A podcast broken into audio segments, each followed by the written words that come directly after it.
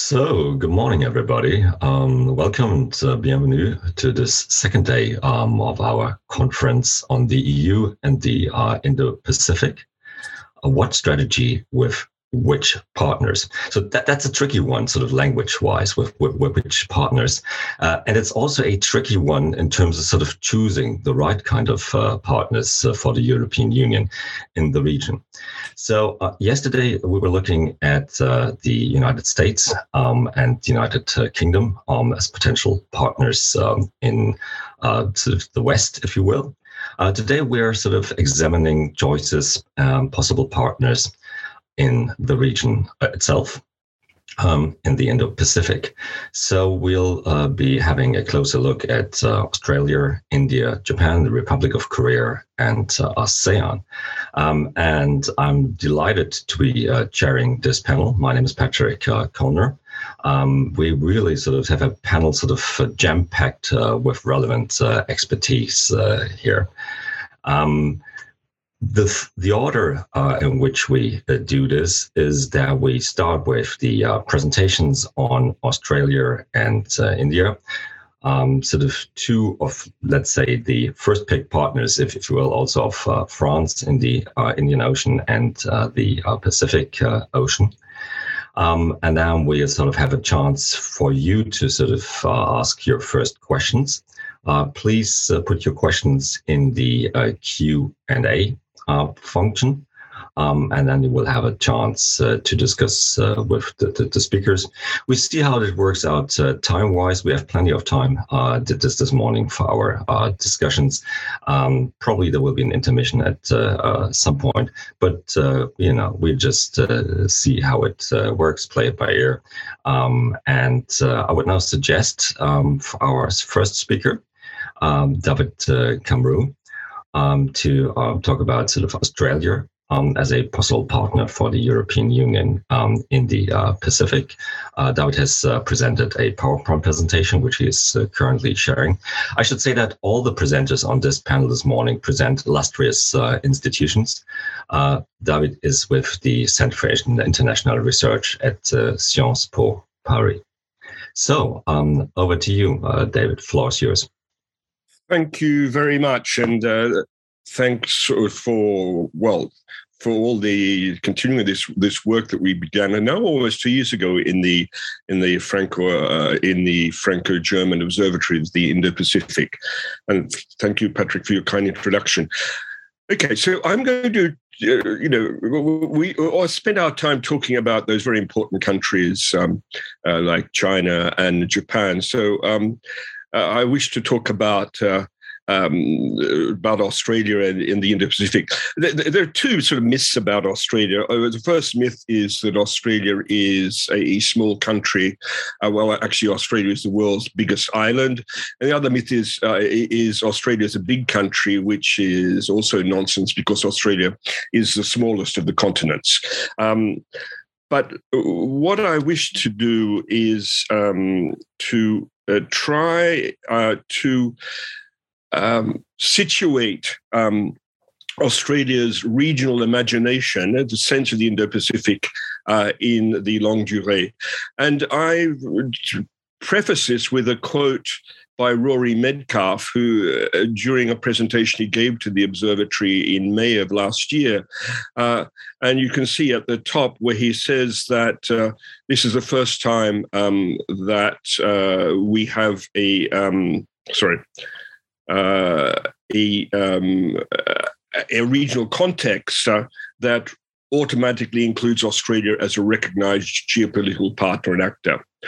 So um, I'm going. My presentation is in three points. I'm going to talk about the Australian regional imagination, um, the transformation from talking about the Asia Pacific and thinking in terms of the Asia Pacific to thinking about the Indo Pacific, and uh, then to see the implications for that uh, of uh, what I call Australia, the, the EU's undefined place uh, in Australia's Indo-Pacific. Um, and uh, the title at the top uh, has uh, simply the references to two important books. The first is a classic in Australian history, dating from 1966, where Geoffrey Blainey talks about the tyranny of distance. And the, the most recent is the title The Fear of Abandonment, uh, which is a classic work on Australian foreign policy, uh, meant, uh, written by the former head of the Australian Espionage or Intelligence Service. Yeah? Um, so, what uh, at the time of federation, uh, you can see that image on the left. Um, uh, where Australia is depicted as the little boy from Manly, uh, this lost child, uh, coveted uh, by um, these rapacious um, a- Asians. And this is the time when Australia introduces the notorious White Australia policy, uh, a racist immigration policy that continued up until the 1960s. Uh, thank God, is no longer in force, and today about five to ten percent of the Australian population is of Asian origin. Um, World War uh, One is perhaps a watershed moment uh, in Australian history. Um, it's for many Australians when Australia actually becomes to exist as a nation after Gallipoli 1915, which is the virtually the national holiday, celebrated each year, uh, and the creation of the Australian Imperial Force. Uh, and what I would say comes from that is World War One, where um, Australian troops um, are used as shock troops. About 160,000 Australians die in a population of less than 5 million at the time, all volunteers. The highest level of, of casualties outside that of New Zealand. Uh, but there's this idea of, you know, Australia defends itself by sending expeditionary forces. Uh, it, it, it's forward defense. Um, and that sort of notion uh, still, I think, uh, is important in the way Australians see their uh, strategic um, uh, policies and approach. Um, and and and the the the imperial force is a kind of insurance policy that if you want protection then you're going to have to pay for insurance and you're going to pay you're going to need to pay for your premium of insurance. And you do do that by sending troops uh, to fight initially uh, for uh, the mother country uh, in this case uh, uh, Britain. Um, the uh, Second World War is a uh, is a watershed moment, a second watershed moment, uh, because uh, of the fall after the fall of the so-called impregnable fortress of Singapore. Uh, uh, there is a fear of a Japanese invasion of Australia, as the poster on the left indicates, um, and at that point the insurance policy is revisited, and uh, rather than the uh, uh, the mother protector, uh, we seek protection from uh, the big brother. And um, in this very famous speech of um, the new year in December 1941, after Pearl Harbor, after the fall of Singapore, um, then uh, there's a return to the United States. You know, just anecdotally, uh, I think it's difficult to imagine the the the the effect on uh, on the Australian psyche. But for example, my father was part of the Australian Imperial Force, was, who was fighting in the Middle East. Uh, he was on his way back uh, and was sent to uh, Java um, to defend the Dutch East Indies, the Netherlands East Indies, uh, and then spent three years subsequently in a Japanese prisoner of war camp after the, the rapid uh, defeat of the uh, uh, of the colonial um, the, the Dutch colonial forces in in what is today Indonesia. But there's another point about the Second World War is that um, uh, during the Second World War, uh, we have something created called Lend Lease, which is the Americans uh, to, in in the period of neutrality lend equipment uh, to Britain and her allies, uh, which is to be repaid. But there's also something called reverse lend lease, which is the Americans pay for equipment uh, from uh, Britain's allies. And in fact, only two countries came out of the Second World War with the United States owing them more than they owed the United States. And the two countries are Australia and uh, New Zealand. And I would argue that um, uh, since uh, the US has benefited more from the alliance with Australia than has been the reverse. Um, uh, last year was the 70th anniversary of ANZUS, uh, the Australia, New Zealand, United States Treaty Agreement, uh, dating from 1951. Um, and much was made how Australia is the only country that has fought in every war uh, with the United States uh, since uh, 1917, since the US's entry into the First World War. Uh, yes, and this is, is, seen as a point of um, of pride. Uh, but at the same time, it could be asked, well, you know, fighting in uh, every war, both the ill-considered and the justified, is that necessarily a terribly good thing? Uh, but I would say that uh, the US is the great beneficiary of the alliance. Um, Australia provides to the US two uh, a number of major bases that of Pine Gap, Gap which, um, like uh, Diego Garcia, is actually crucial for the US's imperial, uh, the US's global role, um, and uh, also training facilities in Darwin and elsewhere. Um, so uh, uh, during the, the, the, 1970s, economics uh, starts to uh, t- uh, to replace uh, geopolitical considerations, and we start thinking in terms more of a fortress Australia rather than forward defence. you know, during the after the end of the Vietnam War, the Australians promote very much this idea of the Asia Pacific. Uh, you know, uh, Australia um, uh, with uh, Korea were, were, were the initiators of something called APEC, the Asia Pacific Economic Cooperation. Four adjectives in search of a noun, some would say, uh, or sometimes said a perfect excuse for a chat. Uh, but um, APEC is important because it's the only regional organization in which the three Chinas are present, because it is not an organization of states, it's an organization of economies. So we find both the People's Republic of, of, uh, of uh, China, uh, Taiwan, and also Hong Kong as members. Um, and uh, it's in this period from the 70s onwards. Uh, APEC is preceded by a, you know, a number of uh, initial bodies like the PECC, PAFTAD, um, and it's very much uh, with the two anchors of the American alliance, Japan and Australia, pushing uh, for a, a, a, a regional um, uh, in re- regional integration, but a regional identity which is defined in terms of the Asia Pacific.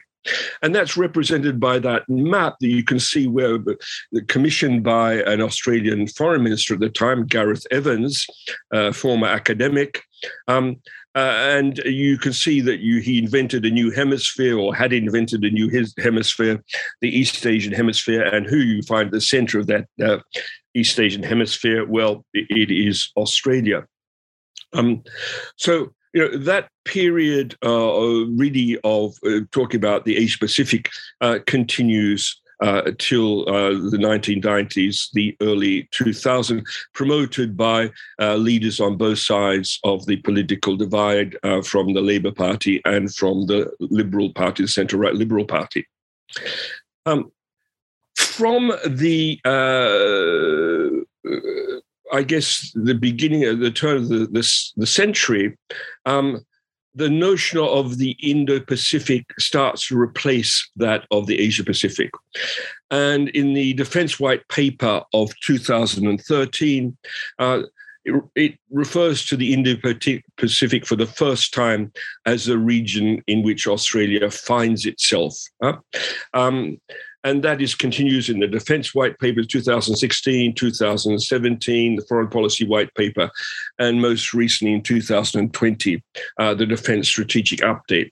Now it's interesting 2013 is uh, the same year in which um, uh, the idea of the Indo-Pacific is being pushed uh, in, in in Japan and articulated in Japan, but also uh, in Indonesia, and uh, I think Delphine and Eric will will talk about in a moment. But um, and, and enunciated by the Indonesian Foreign Minister at the time, Dr. Marty Natalegawa, who interestingly did his PhD at the Australian National University. Um, so I would argue that for uh, for Australia and Indonesia, the notion of the Indo-Pacific has a great domestic uh, resonance. So we we then get this uh, a new cartographic uh, view of or imagination of Australia uh, represented in this map on the, the left. Um, by the Department of Defense in 2016. Uh, and you can see um, in this map, again, Australia is central, uh, but um, the, the its region is, is, is now wider, including, uh, including India. And, of course, the political and the strategic um, manifestation of that is is the quad, the quadrilaterals uh, security dialogue uh, between what are called the four great democracies: uh, uh Japan, uh, Australia, uh, India, and the United States. Um, um, the, the, Quad was somewhat in abeyance up until the Trump administration, when Trump took on uh, Abe's notion of the Indo Pacific, um, but has certainly been revived under the Biden administration with two meetings this year one um, by video conference in March, and the, this in September of last year. Uh, a week after the AUKUS announcement, um, uh, the first uh, in-person meeting in uh, in Washington. So, how can we explain uh, this uh, move towards Indo Pacific? Well, the first are domestic considerations. On the, uh, the left, you can see the photo of an Austra- uh, uh, the former Australian Foreign Minister, Julie Bishop. Uh, Julie Bishop was elected in a constituency circonscription, electorate in Perth in Western Australia. And the notion of the Indo Pacific uh, has been pushed very much in Australia by politicians. Uh, uh, both from the Labour Party and the Liberal Party from Western Australia. Because for the first time, we have a, a regional identity which um, embraces the peoples of Western Australia, who were somewhat orphans uh, in the Asia Pacific uh, uh, notion, um, which kind of excluded those uh, uh, on the west coast uh, of Australia. Um, so there are those domestic considerations. If if there was the equivalent of a, the kind of Charlemagne Prize in Europe, which is for European integration, if we had a, had that prize uh, in um, in the Indo-Pacific, I think it should be awarded to President Xi Jinping. I think that President Xi Jinping has been uh, the greatest promoter uh, indirectly of the Indo-Pacific notion. Um, why? Because uh, uh, uh, India, uh, sorry, China's aggressive behavior, island building, the sense of an expansionist China, uh, has meant that um, 10 years, two decades of, uh, of patient diplomacy, Chinese soft power, uh, seems to have been um, thrown out the window.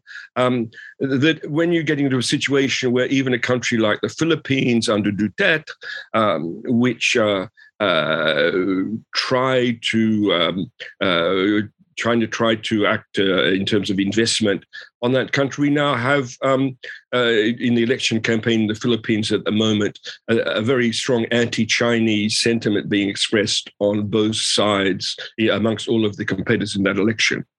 So it's it's what is seen as uh, uh China's aggressive behavior, which is one of the um, factors in uh, this view of uh, promoting the notion of the Indo-Pacific. Um, so I would argue that uh, we talk about Australia as the canary in the coal mine in terms of uh, Chinese assertiveness. Uh, Australia has been punished um, with uh, various forms of sanctions because it dared to ask for an inquiry into the origins of the COVID 19 pandemic. Um, uh, these sanctions have basically not worked. Uh, the, the economic punishment has not worked. And what they have, have, done, and I think this is very interesting, this, this graph on the right, this uh, which is a poll by the Lowy Institute, their annual poll on, uh, on political attitudes, uh, foreign policy attitudes in Australia. And you can see this incredible um, decline in trust in China.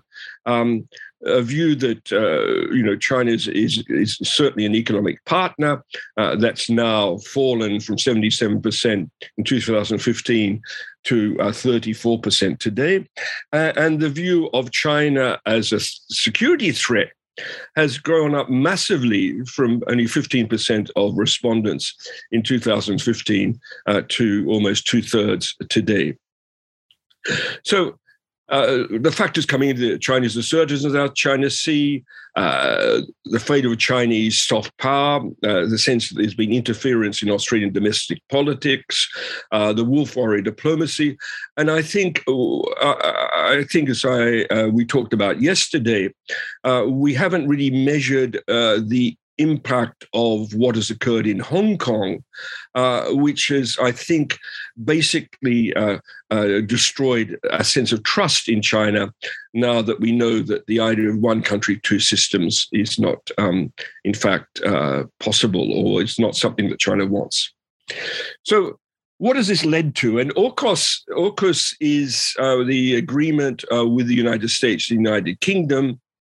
Um, will which will allow Australia to have nuclear submarines uh, somewhere around two, 2040, the abandoning of the contract with the French naval group for conventional submarines. Uh, um, it has to be seen more in terms of symbol than in substance. There is substantive substance. I think important substance is the technology transfers.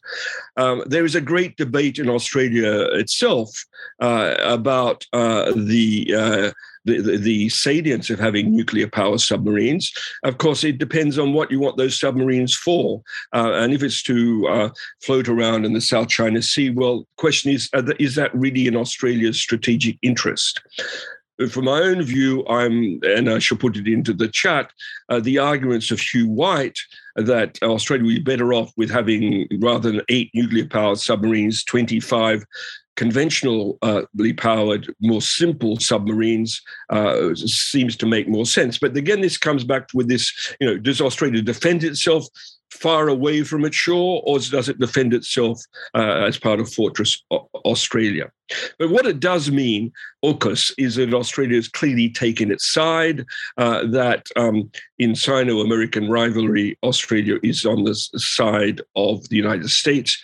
Uh, and the cost of that, I think, is a degree of strategic autonomy uh, in Australia itself. Um, and uh, frankly, I, I'm not other than the technology transfers, which are important, um, the the advantage for Australia, other than uh, the uh, than that uh, than what Australia already had uh, uh, in ANZUS, um, uh, are not at all clear. And I think it's another case of reverse lend lease. Um, that it's actually the United States who will benefit more than Australia itself from this. Okay, so third and final part, part point. Uh, where does this leave uh, the EU in Australia's uh, visions of the Indo Pacific? Well, I think there are three factors that need to be taken into account. Uh, uh, the first is the, the imperial legacy and the weight of the Anglosphere. Um, and that has its implications that Australians see Brussels from London. Uh, what do I mean by that? Is that most Australian media companies follow European developments from London. Um, and, uh, you know, tended to share uh, that view of that Eurosceptic view that one finds in uh, most of the British media. Um, uh, and then therefore, uh, you know, was somewhat supportive of of, of Brexit. Um, uh, remember that uh, while Australia is a multicultural society, five to ten percent of the population Asian origins, but there are still about um, uh, you know, one million, that is about 5% of the population who have British passports, uh, and they seem to have voted for Brexit in 2016. Um, a lack of knowledge of how the EU actually functions. Uh, the, the, the, EU is a kind of black box, an unidentified political object, or perhaps a greenish one today because of the threats of uh, environmental taxes. Um, uh, so um, that's a kind of the, the context in which the, the lack of really of understanding how the EU functions, uh, even uh, uh, which is kind of appalling because at the same time as we had AUKUS announced, Australia is in the process of negotiating a free trade agreement uh, with the European Union to have access to the world's largest market. Australia has more to gain from this than obviously the EU because of the disparities between the two. Um, and and, and, and so this somehow this idea you can separate sort of economics from pol- uh, geoeconomics from geopolitics uh, shows a, a, misunderstanding of the of the Europe of the European um, Union. So, what is the EU for Australia? It, it's an economic superpower, certainly. Uh, is it a like minded partner in terms of values? Is it simply a marketplace? Uh, is it just an investor? or is it simply a killjoy um, that seems to be, say, a threat to um, the uh, export activities of Australian agricultural producers? And this plays out in the views of France because there's a kind of schizophrenia about France, that there is a view of France as a kind of a Gaulian middle power within Europe, uh, but not really an understanding of how France uh, functions within the European context. I mean, about the Franco German axis, those, those, sorts of, of questions are a little understood. And uh, at the same time, you know, uh, France is also a resident power. Um, it's New Caledonia is Australia's uh, closest neighbor. So um, where does the EU figure in uh, Australia's uh, Indo Pacific uh, vision? Well, let me end on a cop out uh, wait and see. Thanks very much. Hi, thank you very much indeed uh, for, I think it was a wonderful start to this uh, seminar, David. I mean, I, I, really appreciated very much also sort of the historical uh, dimension that, that you uh, presented, uh, which I think is very important uh, also in terms of understanding Australia's sense of vulnerability, which of course is also linked to the experience in, in World War II uh, when sort of in the Pacific, so mostly in, in, Melanesia, of course, sort of heavy fighting took place in which the Australians uh, took part. Um, actually, I understand I understand that sort of the, the offensive in Papua New Guinea, uh, 43, 44, uh, have so far, I mean, up until the, the, the, very present, been sort of, you know, the biggest engagement uh, of Australian uh, troops in, in, military combat. And of course, sort of the South Pacific also served as a sort of launching pad um, a basis sort of for military strikes of uh, Japan on Australian territory. Uh, 42 sort of uh, bombing raid on, on Darwin, sometimes also referred to as Australia's Pearl Harbor. So I think that that in a, in, in a way, um, and uh, sort of in connection with sort of Britain no longer being able then to provide relevant security guarantees, um, very much sort of underlines why Australia is so enamored with, with the the alliance uh, with the United uh, States. Well, it's so very very important, and sort of seeing then AUKUS as a sort of next step uh, in, in, in terms of firmly uh, aligning uh, with, with the US. Um, sort of, you know, you mentioned the sort of, you know, uh, fear um, of um, sort of uh, abandonment, and I think that that's sort of, is, you know, uh, features still very, very strongly um, in the Australian psyche. Now, of course, for for you know quite some time, sort of uh, uh, we have seen a non-alignment between sort of Australia's most important security partner on the one hand, the United States, and Australia's most important economic partner uh, on the other hand, uh, that is uh, China. and for quite some time, sort of you know when you you know talk to Australians, sort of you know isn't that a sort of dilemma? Sort of, you know, maybe at some point, sort of, you know, there, there will be hard choices. They would say, ah, no worries or, or sort of, you know, she'll be all right. Um, but we've seen it doesn't quite quite work that way. So, what do you think? That sort of, you know, um, then actually caused this sort of re- rethinking or sort of you know um, sort of getting away from this sort of relaxed attitude everything sort of is, is, kind kind of you know will, will work out um, regardless of these uh, possible sort of you know countervailing uh, tendencies what what caused the, the change of, of, of mood you said sort of Xi Jinping sort of uh, more sort of assertive, um, you know, some would say aggressive uh, foreign policy, South China Sea. Was, was, that sort of a starting point, or was it sort of more uh, domestic uh, uh, sort of uh, developments in Australia itself, or actually some kind of awesome assemblage of, of these kind of kind of factors? So that would be my, my first question to you. The second one would be sort of AUKUS.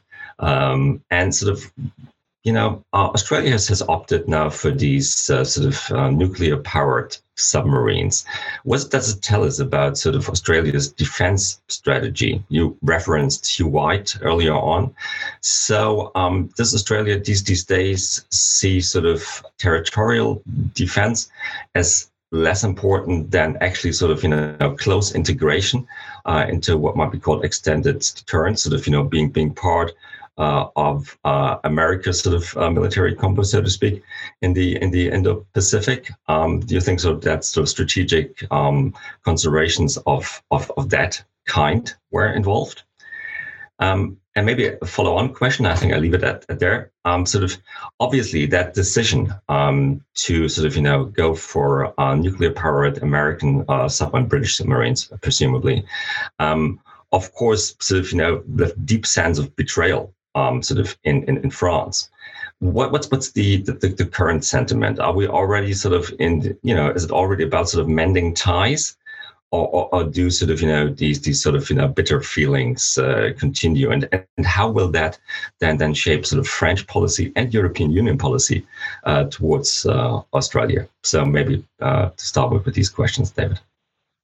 Well, the uh, in terms of the internal political dynamics um, in the 70s and 80s and 90s, uh, the notion of the Asia Pacific was given bipartisan support. Uh, uh, certainly promoted initially by uh, Paul Keating from the Labour Party. Um, uh, and it, it, was certainly an attempt uh, to say, well, you know, China is our first trading partner, uh, and the, the, the, this has to be a priority in terms of, of, of our relations. Um, you had with uh, Kevin Rudd, another Labour Prime Minister in 2007, the first uh, fluent Chinese speaker to be uh, Prime Minister of Australia uh, who you know tried to take a certain distance from the Quad actually at that point, uh, you know, to say, well, you know, we have to um, live with uh, with China uh, as our most important trading partner. So uh, you get a book published by Hugh White, I've already cited. Um, called the China Choice, in which he argued, you know, we have to accept the fact that there will be two hegemons uh, in in the Asia Pacific, China and the United States, um, and it is the place of a middle power like Australia to learn to live with the fact that there are two uh, hegemons, and that the, rise of one uh, hegemon doesn't necessarily mean the decline of the other.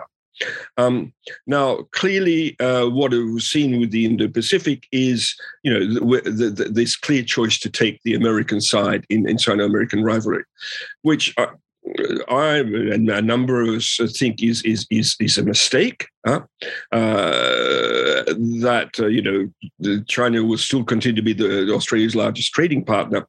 Um, there were political dynamics in Australia in the in the Liberal Party with uh, two um, uh, prime ministers, Tony Abbott, and now the present prime minister, who were much more pro-American, pro-Anglosphere.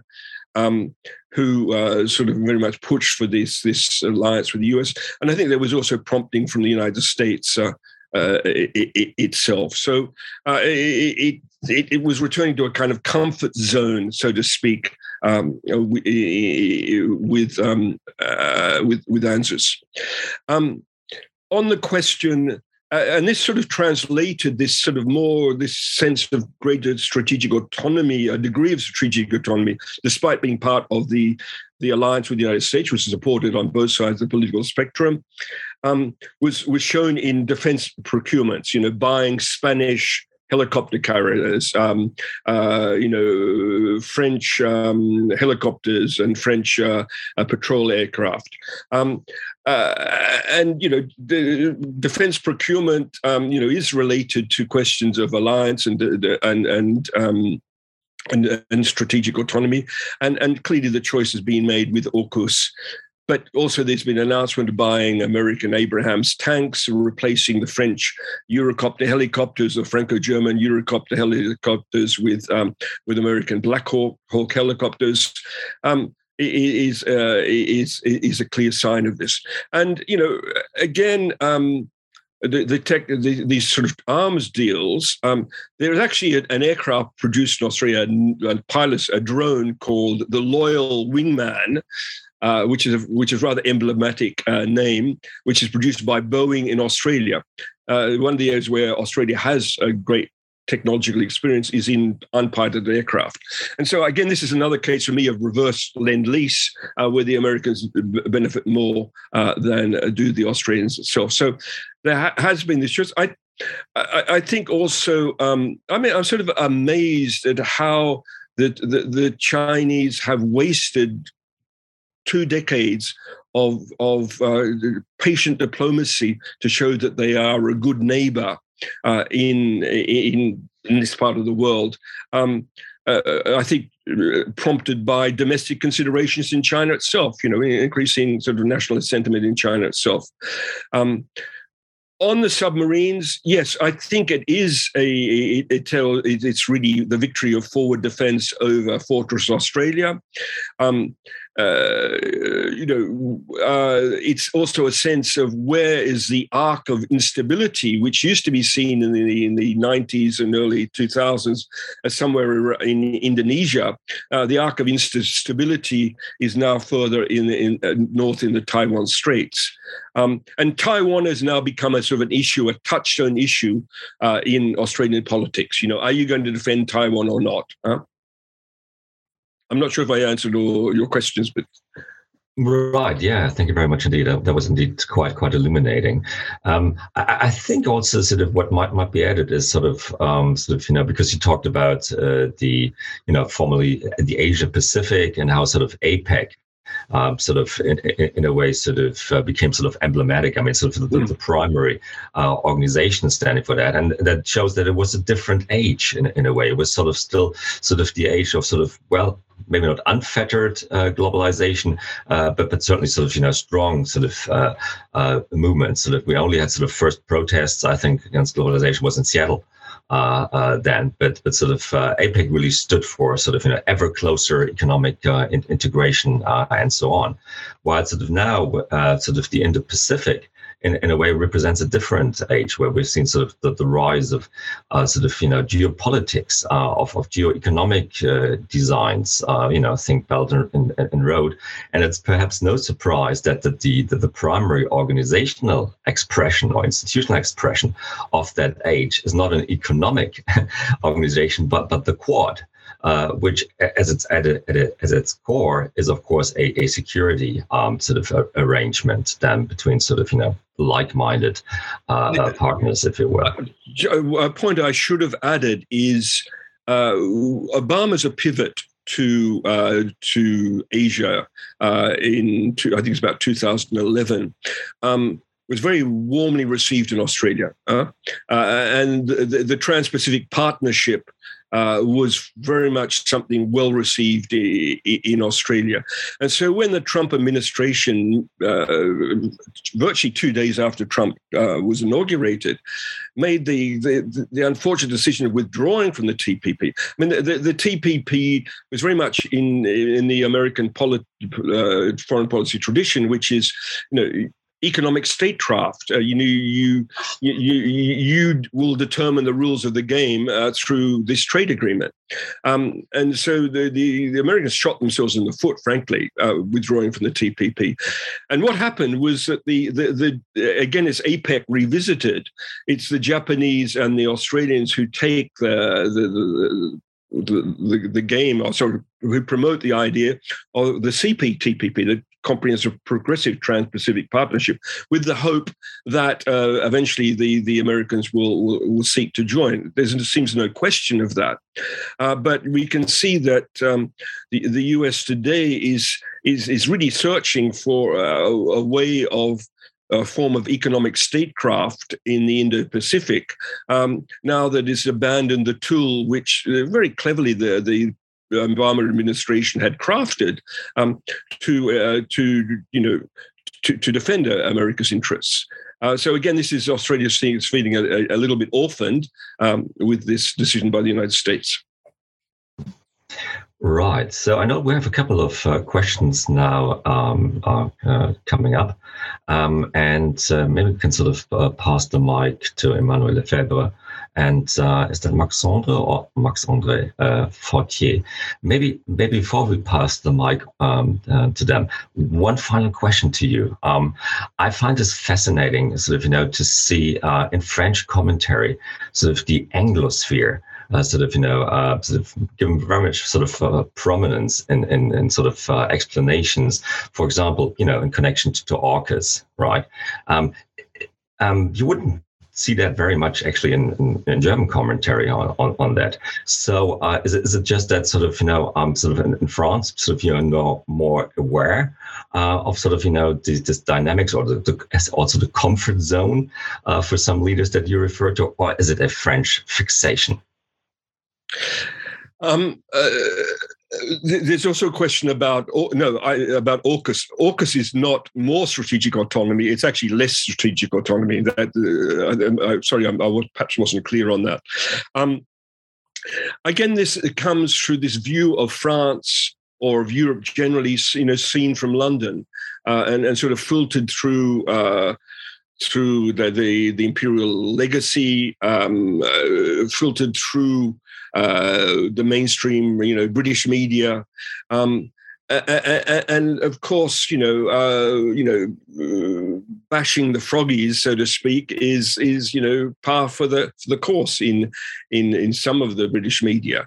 Um, so uh, when the uh, agreement with the naval group was abandoned and, and, this you know stab in the back and it really was kept uh, you know, two weeks before the announcement, there was a joint meeting, the two plus two meeting with the Australian and French uh, defence and foreign ministers, where they said, "Oh, things are going okay. There are some problems with the uh, with the submarine uh, um, uh, deal, but um, project, but you know things are going ahead." And then two weeks after, we get the, the announcement of AUKUS. Uh, I think that has to do with it, it, has to do with a political coup. AUKUS. we're heading towards an election. Um, the president present government is in serious difficulties. Um, uh, and the sense today, in terms of the question about re-establishing relations, is the sense I get in both Canberra and in Paris that nothing will really really move forward till after the elections in both countries. Um, uh, and uh, that's certainly the view I've had from you know Australian officials from the Labor Party saying we we know it's up to us to try and uh, re uh, you know rewarm the the relations. Uh, but that being said, um, the Labor Party uh, has more or less agreed with AUKUS. Um, they they feel that this is a political trap by Scott Morrison, the the Australian Prime Minister.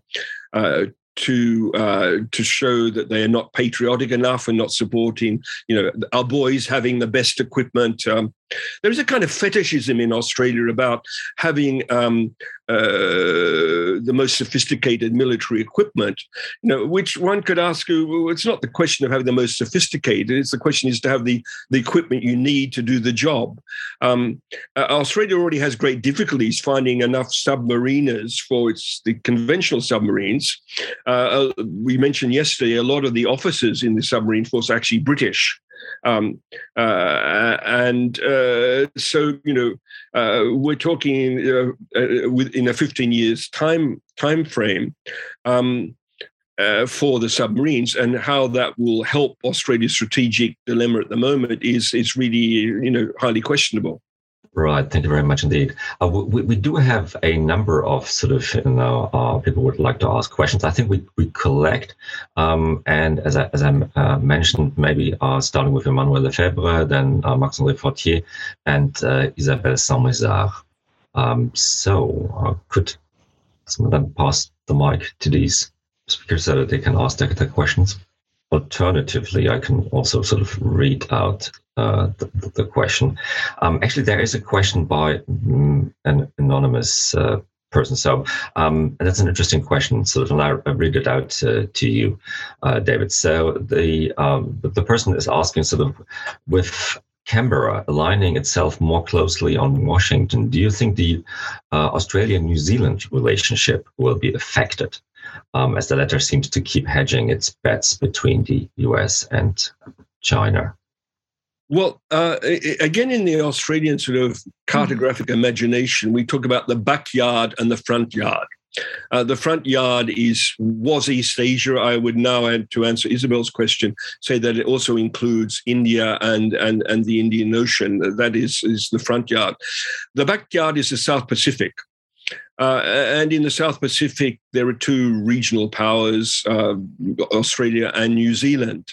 Um, and uh, the South Pacific has been neglected uh, very much by Australia up until a couple of years ago uh, when uh, there's now been something called the Pacific Push, um, symbolized, for example, by the Australian telecommunications company Telstra buying uh, a communications network in Fiji in order to uh, prevent the Chinese from doing so.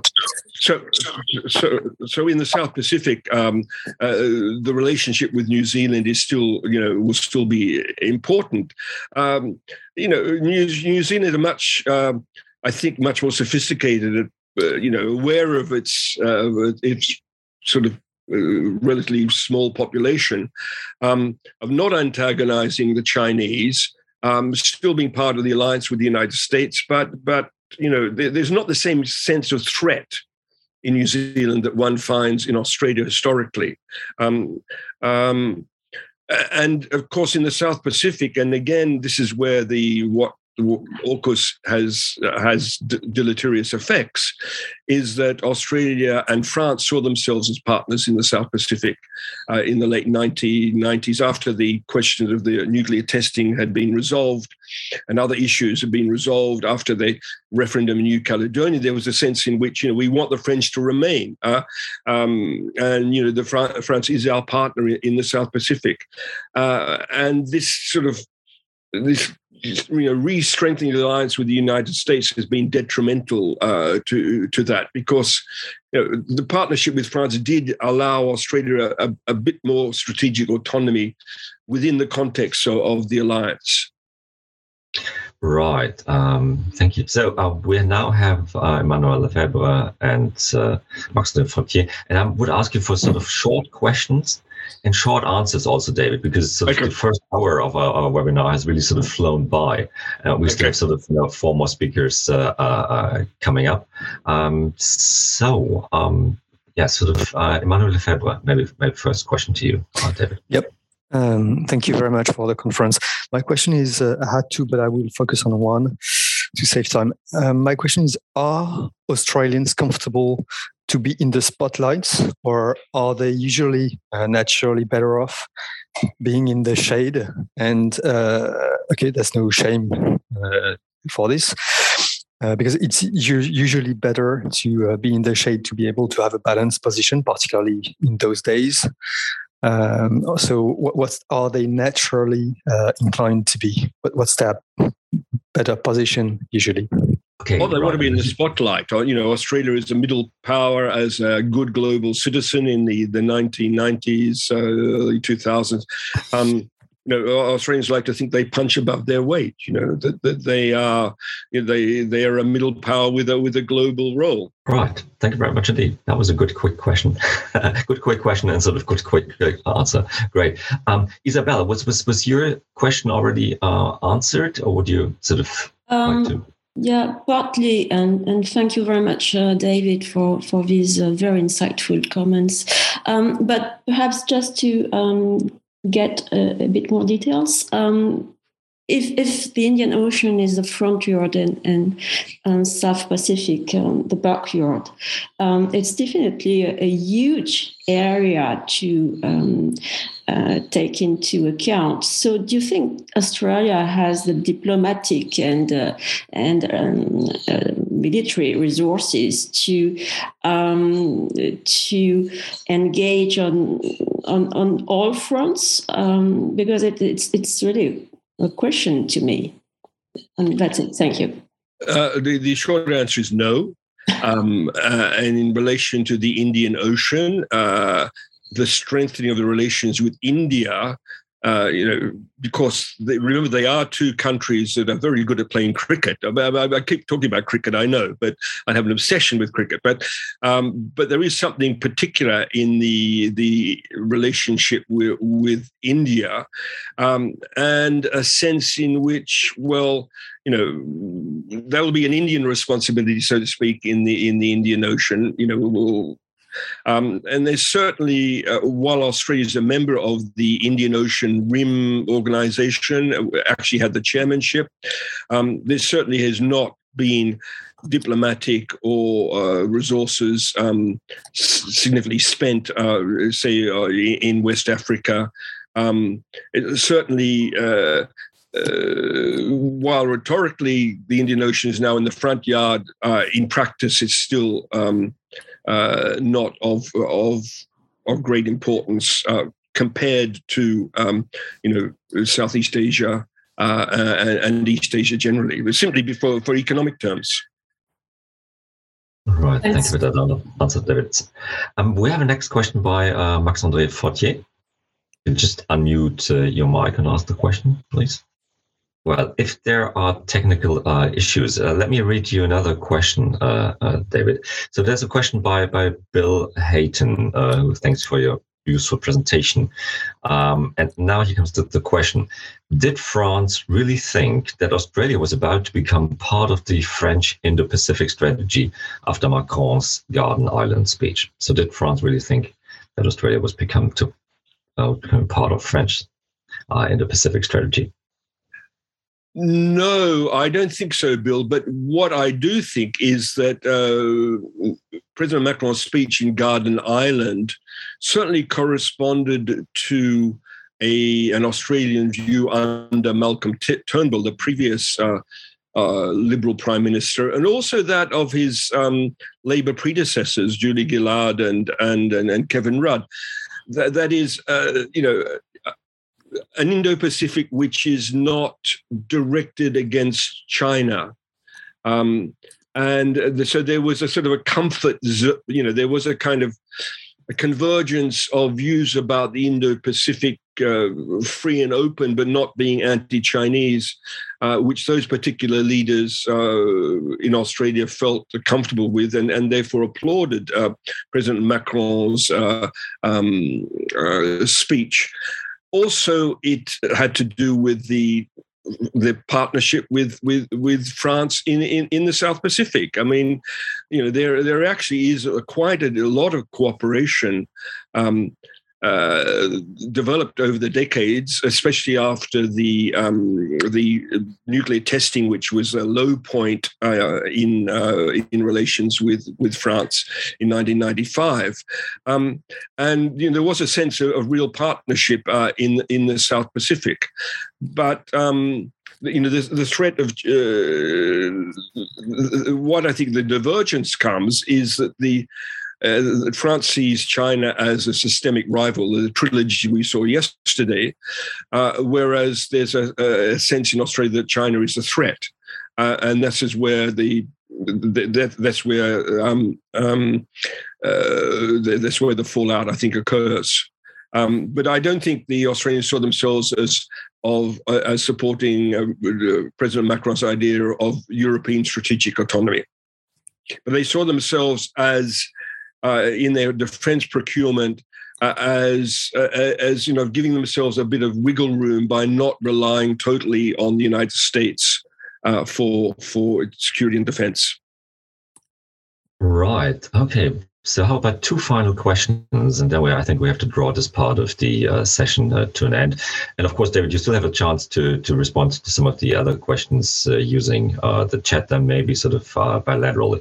So two final questions. Uh, one is, um, and I would ask actually sort of to choose one of the, the, the questions that Brigitte Vassort-Rousset uh, has asked.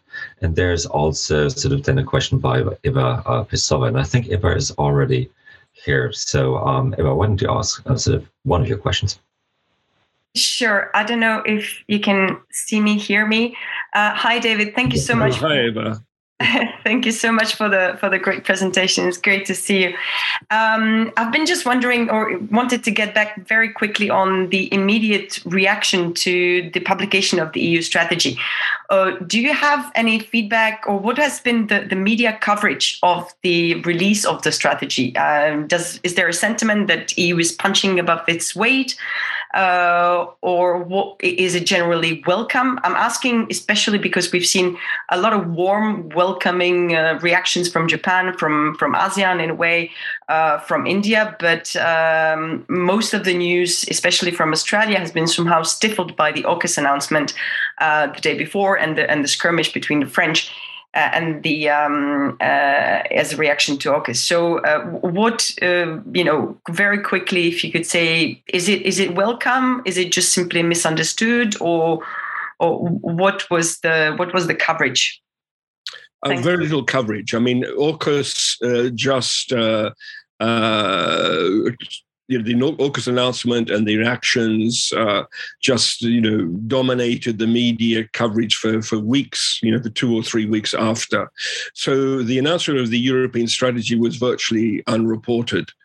Um, has been given a little bit of attention is the Global Gateway Initiative um, in which uh, perhaps related to the negotiations for the free trade agreement between the EU and Australia, uh, as seen as providing you know economic opportunities for Australia, and that Australia would Australian companies and Australia would be uh, find ways of working with the Europeans. Um, but uh, I mean, th- th- yeah, it's the, the, US has made considerable efforts in uh, the last year or so, uh, you know, in, in, terms of influencing think tanks, creating positions in the US on Australia, for example, the CSIS, uh, you know, to and sort of playing this scene, the 70th anniversary of uh, of of of ANZUS. Um, to really not leave much room for you know a, a European uh, role uh, in um, for, for Australia. Thank you, David. Um, I think we also have uh, Brigitte okay. Rousset. Okay. Um, hello, everybody. Thank you very much, David, for your um, very fruitful presentation. Uh, thank you, Patrick, also for giving me the floor. Um, I'll try to boil down the uh, various points that I raised in the chat um, into two essential questions. The first one being um, what uh, has been the impact of Australian political leaders' personal idiosyncrasies in selecting a driver conducive to international cooperation, because it seems that domestic partisan affiliations do not really account for different political visions, and that these visions are rather cross cutting, in fact. Mm. The, the second point will be um, Do you agree that Australia's development aid to the South Pacific is hardly commensurate with its role as a pivotal power in the Indo Pacific region. And what would you see as the essential entrenched structural challenges that effective Australian engagement in the South Pacific um, faces? And, and then how can we account for the contradictions between the Pacific family and the Blue Pacific narratives on the one hand, and the uh, rule based order defense and Indo Pacific narrative on the other? Thank you very much. Okay, on political idiosyncrasies, um, Australia has a uh, the, the, the, term of an Australian parliament is three years, an Australian government lasts three years. So, virtually after one year, it's already in sort of election mode, preparing for the, the next election. So, electoral considerations have an unfortunately strong um, impact in, in even in terms of strategic decisions. Uh, uh, as after the AUKUS announcement, there were very strong criticisms um, of uh, this the agreement coming from former prime ministers from both sides of the political spectrum. So Malcolm uh, Turnbull, the predecessor of the present prime minister Scott Morrison, uh, was highly critical, uh, and you know on the grounds that you know playing this close, becoming this close to the United States is not in Australia's interest. Uh, his views were echoed by Kevin Rudd, the former Labor Prime Minister, uh, and uh, a, a Paul Keating, another Labor Prime Minister. So, um, uh, personally, these do play a part. Uh, the present Prime Minister uh, has been accused of trying to set up what Australians call a khaki election. Um, you know, given his unpopularity uh, over uh, dealing with the COVID pandemic, that he's trying to ch- turn the um, the debate talking about you know question of patriotism and are you supporting the American alliance that kind of thing. The Labor Party wants to avoid. Um, being engaged in that sort of dis- discussion doesn't want to get its fingers burnt on that. So it's been supportive in principle of AUKUS, but you know wants to see the details.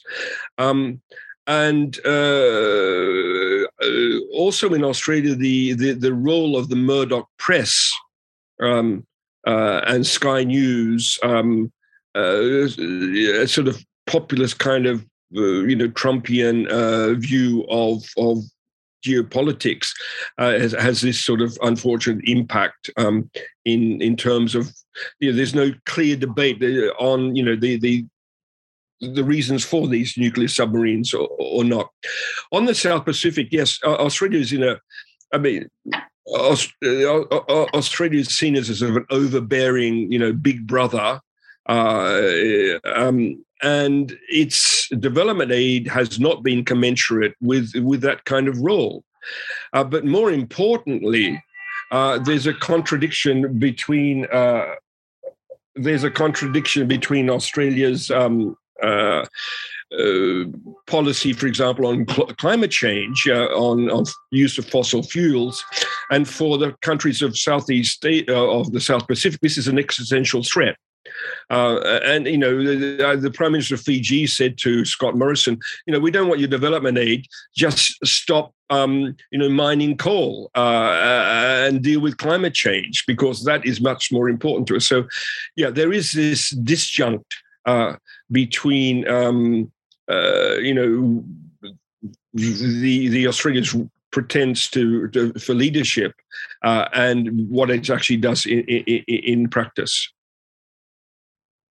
Right. Thank you very much Many indeed, uh, David, for sort of you know um, the presentation and also responding to all these questions. I do apologize uh, to sort of the people sort of whose uh, questions can't be answered right now, but we do have a number of other uh, presenters uh, uh, coming up.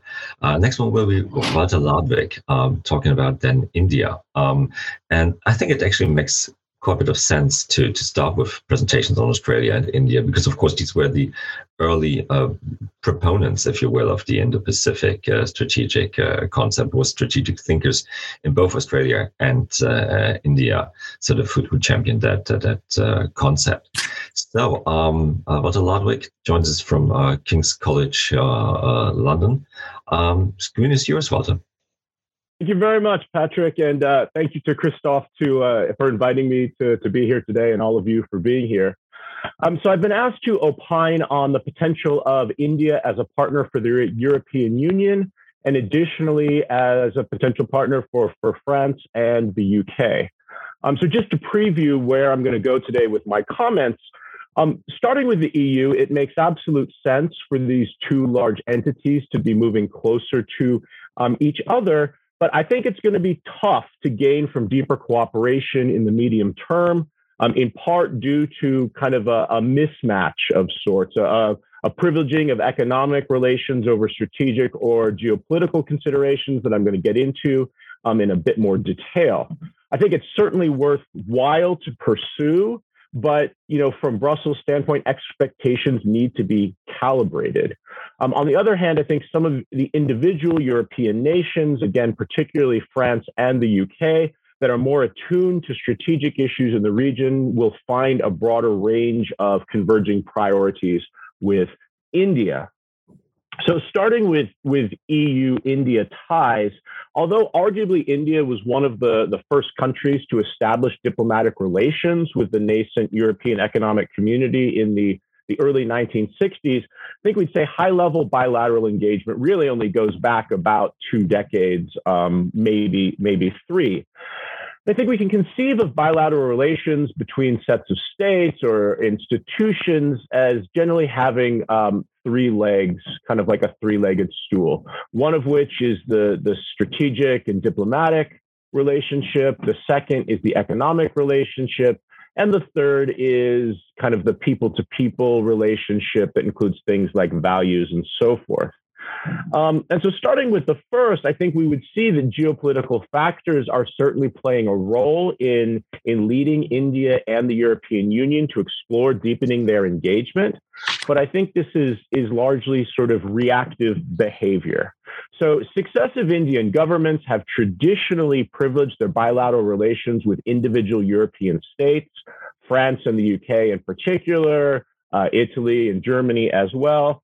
Um, over their relationship with the European Union as a whole. And I think this reflected a, be, a, a, degree of skepticism about the ability of the EU to function as a coherent geopolitical actor. Um, however, increasing tensions with China and increasing concerns about international order in their region has led New Delhi to reach out to a range of partners recently. This began with sort of key Indo Pacific resident states like Australia, like Japan, like the United States.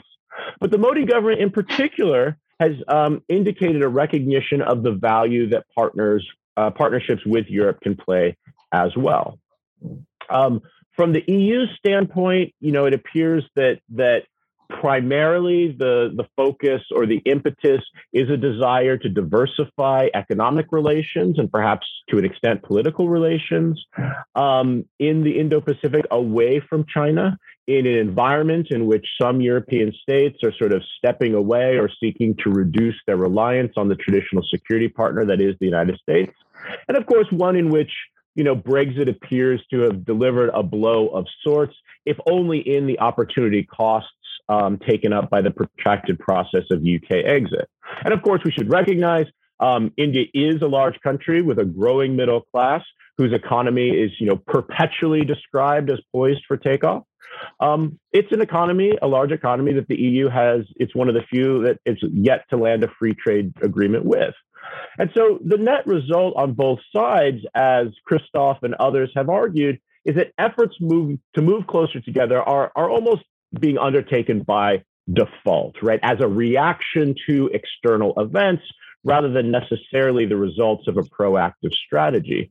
And the challenge I see is that each of the sort of principal concerns or some of the key concerns on each side um, are aligned with the other's principal area of weakness. States that recently have had the most success in forging and deepening partnerships with India have largely been concentrated in the strategic domain. So, whether we're talking about the Quad countries like the United States, Japan, or Australia, or the multi decades buyer seller relationship that has existed between India and first the Soviet Union and, and secondarily Russia. It's in this realm of strategy and geopolitics where India is seen as having something to offer and you know mutually beneficial interactions uh, are possible. Um, from the standpoint of the European Union, you know, um, geopolitics may not necessarily be the institution's strong suit, particularly when we're talking about um, events far from home. You know, when the EU has put forth its own vision for engagement in the Indo Pacific, that suggests, you know, one component will be a, a meaningful naval presence in the region. That's uh, absolutely viewed positively by uh, security analysts and strategists in New Delhi. Um, but overall, it's you know it's hard to read the EU uh, Indo-Pacific strategy as a document that foresees the the European Union as playing kind of a leading role in defense in the region. Instead, it appears to give you know economics more attention over strategic or security considerations. Now, this isn't by any means to suggest that India and the European Union do not have converging views on key uh, uh, issues in international politics. You know, I think it's very noteworthy that many of the critiques initially leveled by Indian um, speakers about, say, the Belt and Road Initiative, about its lack of transparency, about questions of patterns of economic dependence that might be created, were picked up and reiterated by European audiences. Similar at times, um, Indian and European leaders seem to be singing from the same song sheet when it comes to things like sustaining and bolstering a rules based international order or the need to secure maritime trade routes in the uh, Indo Pacific. And these certainly have been put into practice on some level in the form of, say, joint naval maneuvers off the Horn of Africa. But that being said, it's not clear to me that beyond France, that a significant number of EU observers kind of primarily look to India for the role it might be able to play as a security partner. Um, at the same time, again, despite some indications that individual European nations plan to increase their maritime presence in Indo-Pacific, you know, it's also not clear if the EU has the necessary desire, let alone capabilities, to be a meaningful stakeholder in the Indo-Pacific on this topic. And then I think similarly, uh, similar issues, though in reverse, plague the economic sphere, where you know the European Union, of course, has many more tools um, in the economic domain, and a leading concern of some of the major uh, EU member states in international relations is around things like economics and trade and market access.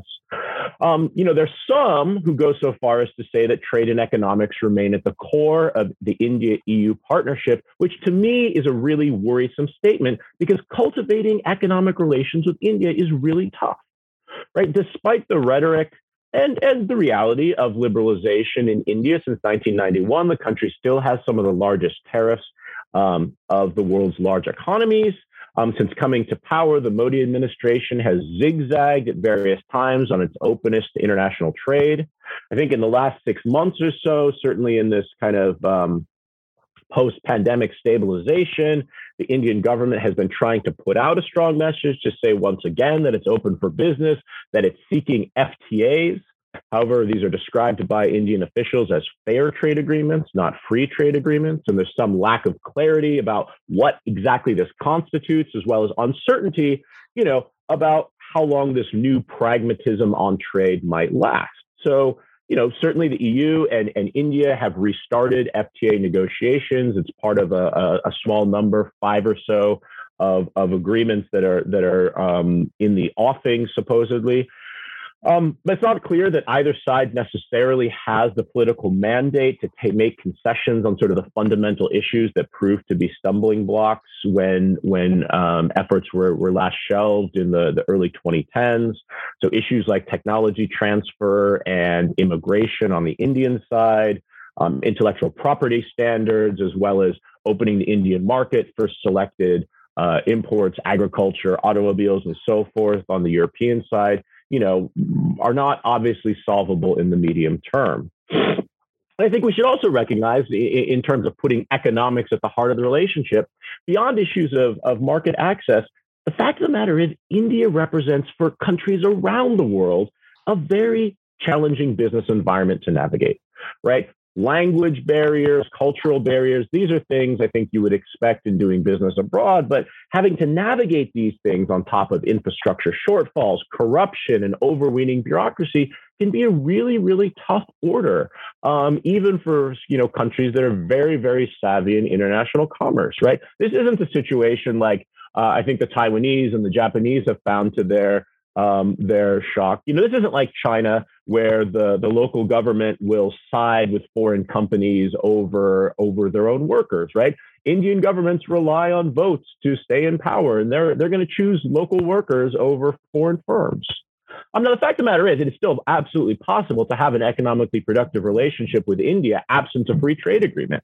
I mean, the US has managed to reemerge as India's largest trading partner in terms of goods and services without such a, a pact in place, right? There's no US India free trade agreement.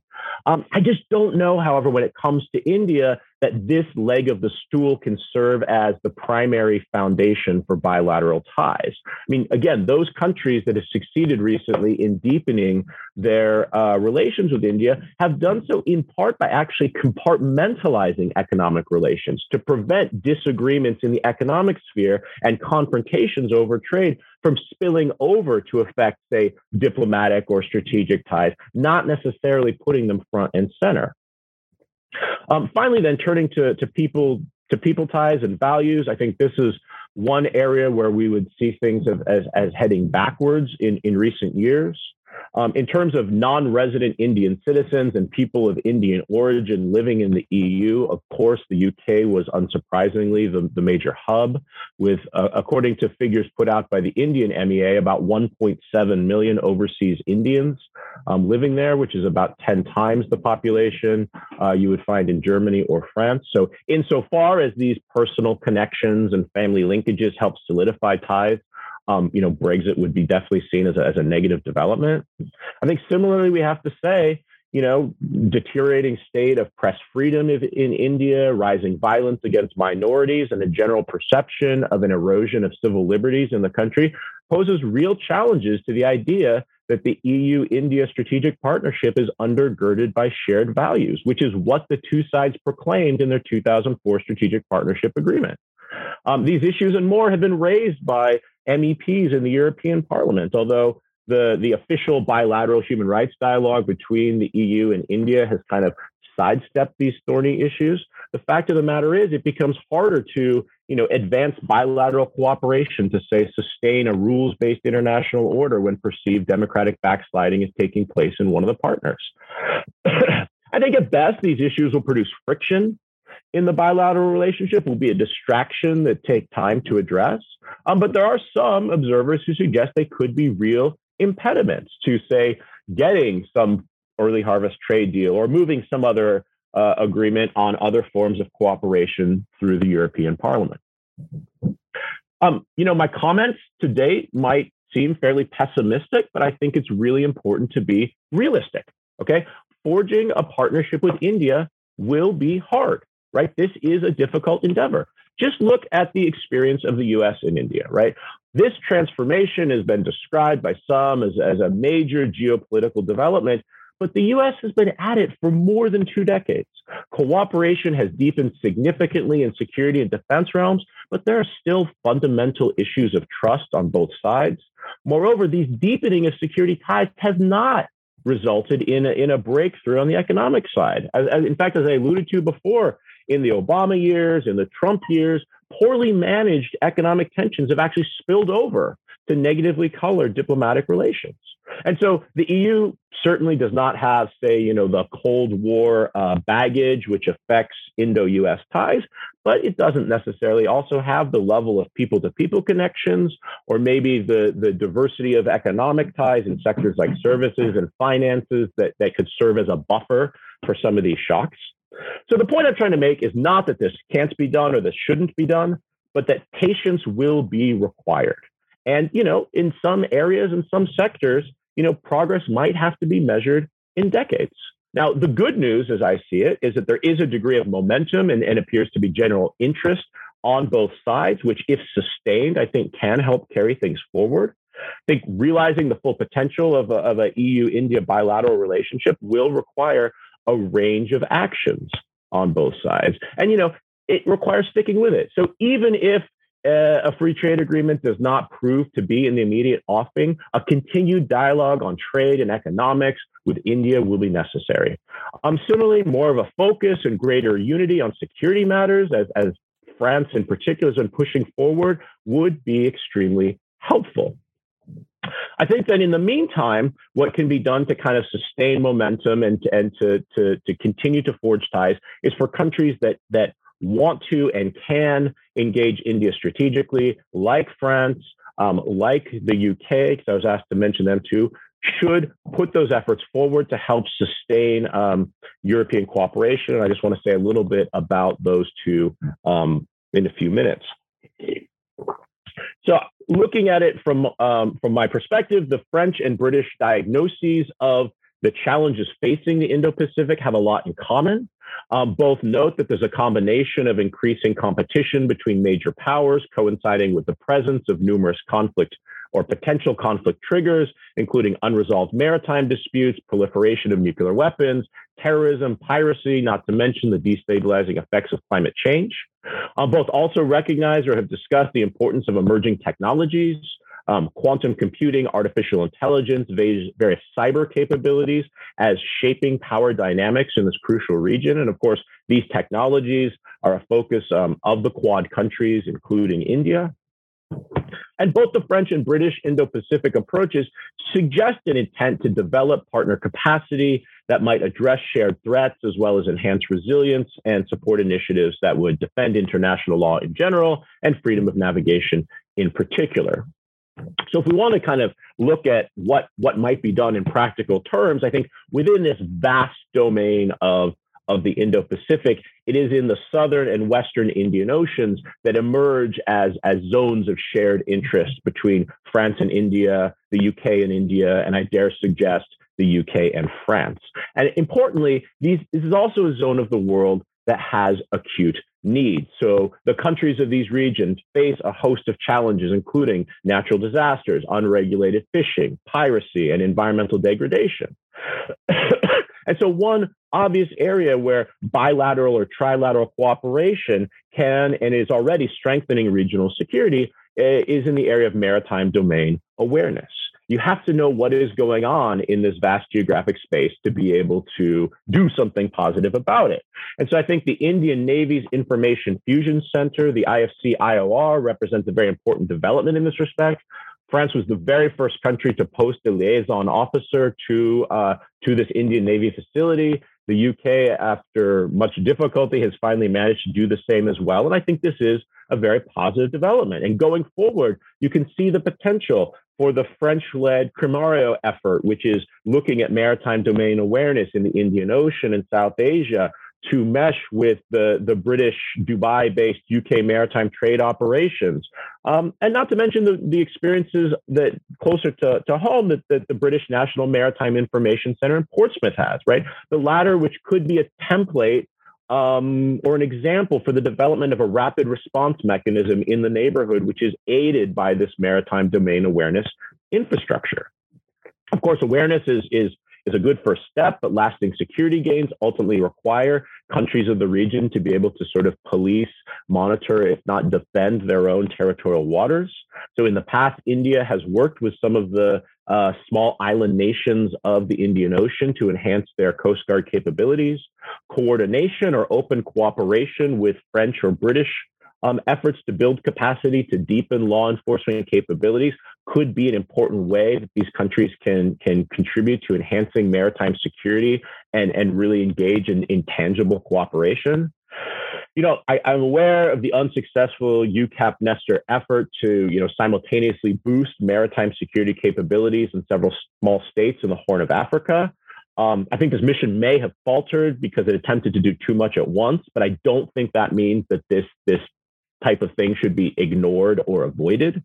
Um, improving the ability of small states to monitor and police their maritime zones, I think, would further the aims of fostering sustainable uh, ocean development, which, of course, is a French priority, and, and a topic that already links uh, the UK and India via the Commonwealth Blue Charter.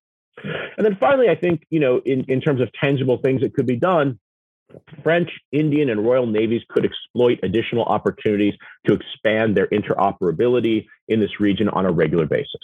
So, the annual Varuna and Konkan naval exercises that France and the UK respectively hold with India on an annual basis are both progressing in terms of their sophistication, um, which is which is great. But I think more can be done away from these large set piece kind of showpiece things to promote routine cooperation and interaction. I mean, I think one really exciting development recently is the fact that the French Navy and the Indian Navy have already conducted a joint patrol out of Reunion in 2020, which was a really important milestone um, in their partnership. Um, given that the Royal Navy and Indian Navy vessels have been undertaking parallel but independent efforts at anti piracy operations in areas like the Gulf of Aden, I think a similar bilateral effort could allow the two navies to share the considerable experience they've gained over the years of operations in the region and perhaps begin to, to develop models of coordination or, or perhaps even shared command. Um, beyond the immediate value, then, that, that these kinds of bilateral and trilateral interactions can bring, I think what's really important is that such endeavors can help the bureaucracies of the three countries develop what Cara Abercrombie calls the habits of cooperation that can lay the groundwork for deeper partnership in the future. So, on that hopefully a slightly optimistic uh, conclusion, I'll hand things back to Patrick. Right. Thank you very much, Walter, for this very insightful uh, presentation.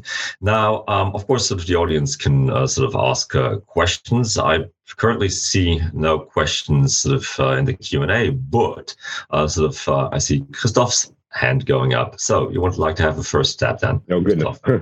Thank you. Thank you very much, Walter, for this brilliant and balanced presentation. indeed, you end up with some optimistic views uh, after after a different perspective. Two, two quick, uh, big but but quick questions. Um, how far can India support um, an Indo-Pacific agenda likely to alienate China? You know, we have to bring the elephant in the room in the picture to some extent. Uh, how far can India go in in in, in the Quad or elsewhere uh, in uh, in a direction uh, that could jeopardize uh, its relation to China in terms of trade. There, there are so many uh, connections, uh, mm-hmm. trade being one of them, of course. And the second point um, I, I, would like to raise, the issue I'd like to raise is, um, well, you mentioned trust deficit, uh, and indeed, India vis-a-vis the West, uh, and India in, is indeed true to its tradition of non-alignment to such an extent that it cultivates a relationship with Russia that cannot easily go together with the agenda of some of the promoters of Quad, including the US. Mm-hmm. So that's another um, big player uh, that I'd like to bring in the picture because India would like to bring Russia in the Indian Ocean, I mean, in the Indo Pacific, uh, and, and make it a, a player of the Indo-Pacific. How is that? Um, how is it how far is that compatible with the way we look at the Indo-Pacific in the West? Uh, fantastic. Two two very good and and of course very difficult uh, questions to answer. Um, I think first on on India China, you're absolutely right to say that traditionally relations with China and the fact of the matter is, India, unlike, let's say, any of the other Quad countries, has to live with China on its border. No matter what happens, um, the, these two, two large states are next to each other. Um, has always been a constraint. And I would dare say at times, uh, India was almost self deterred from taking steps that would. Um, be seen to, to, to alienate China, that um, punches were pulled, um, and when things got a bit too hot, as they did after the the Doklam standoff, you know, there was an attempt to, to rebalance and take some of the heat out of the relationship. You know, it's still an evolving process, but my read is that there has been a fundamental hardening of attitudes and a fundamental shift following the the Galwan Valley deaths and and that particular clash. And um, not to say that that you know Indian leaders or the Modi administration will throw caution to the wind or forget about geographic realities. But I think there's a much uh, firmer resolve to engage in partnerships in no small uh, measure because they're talked about, though I, I, think there's a lot of practical shortcomings. They're talked about a way as a way for India to try to gain leverage on China and try to gain pressure because they know that the Quad is a point of antagonism. There are some who try to suggest that you know uh, India can somehow make up for deficits on the land border with activity in the maritime domain, where you know China's supposed vulnerabilities, the Malacca dilemma, and so forth are are well uh, discussed and bandied about. Now, I think when you get into the technical details and looking at, at military balance of things, I think it's a lot harder to make that happen. But I, I do think that that there this is less of a constraint than it has been in the past, but it absolutely hasn't gone away. So somewhat more freedom of action. um, which I think will, will be a lasting basis. I mean, I don't I don't think we are going to see uh, uh, uh, Prime Minister Modi and Xi Jinping on a swing together anytime soon. Um, but as you point out, the reality is there's only so far that this can go. There needs to be a working relationship. There's still, despite uh, a professed desire to rebalance trade and so forth, they're still major trading partners.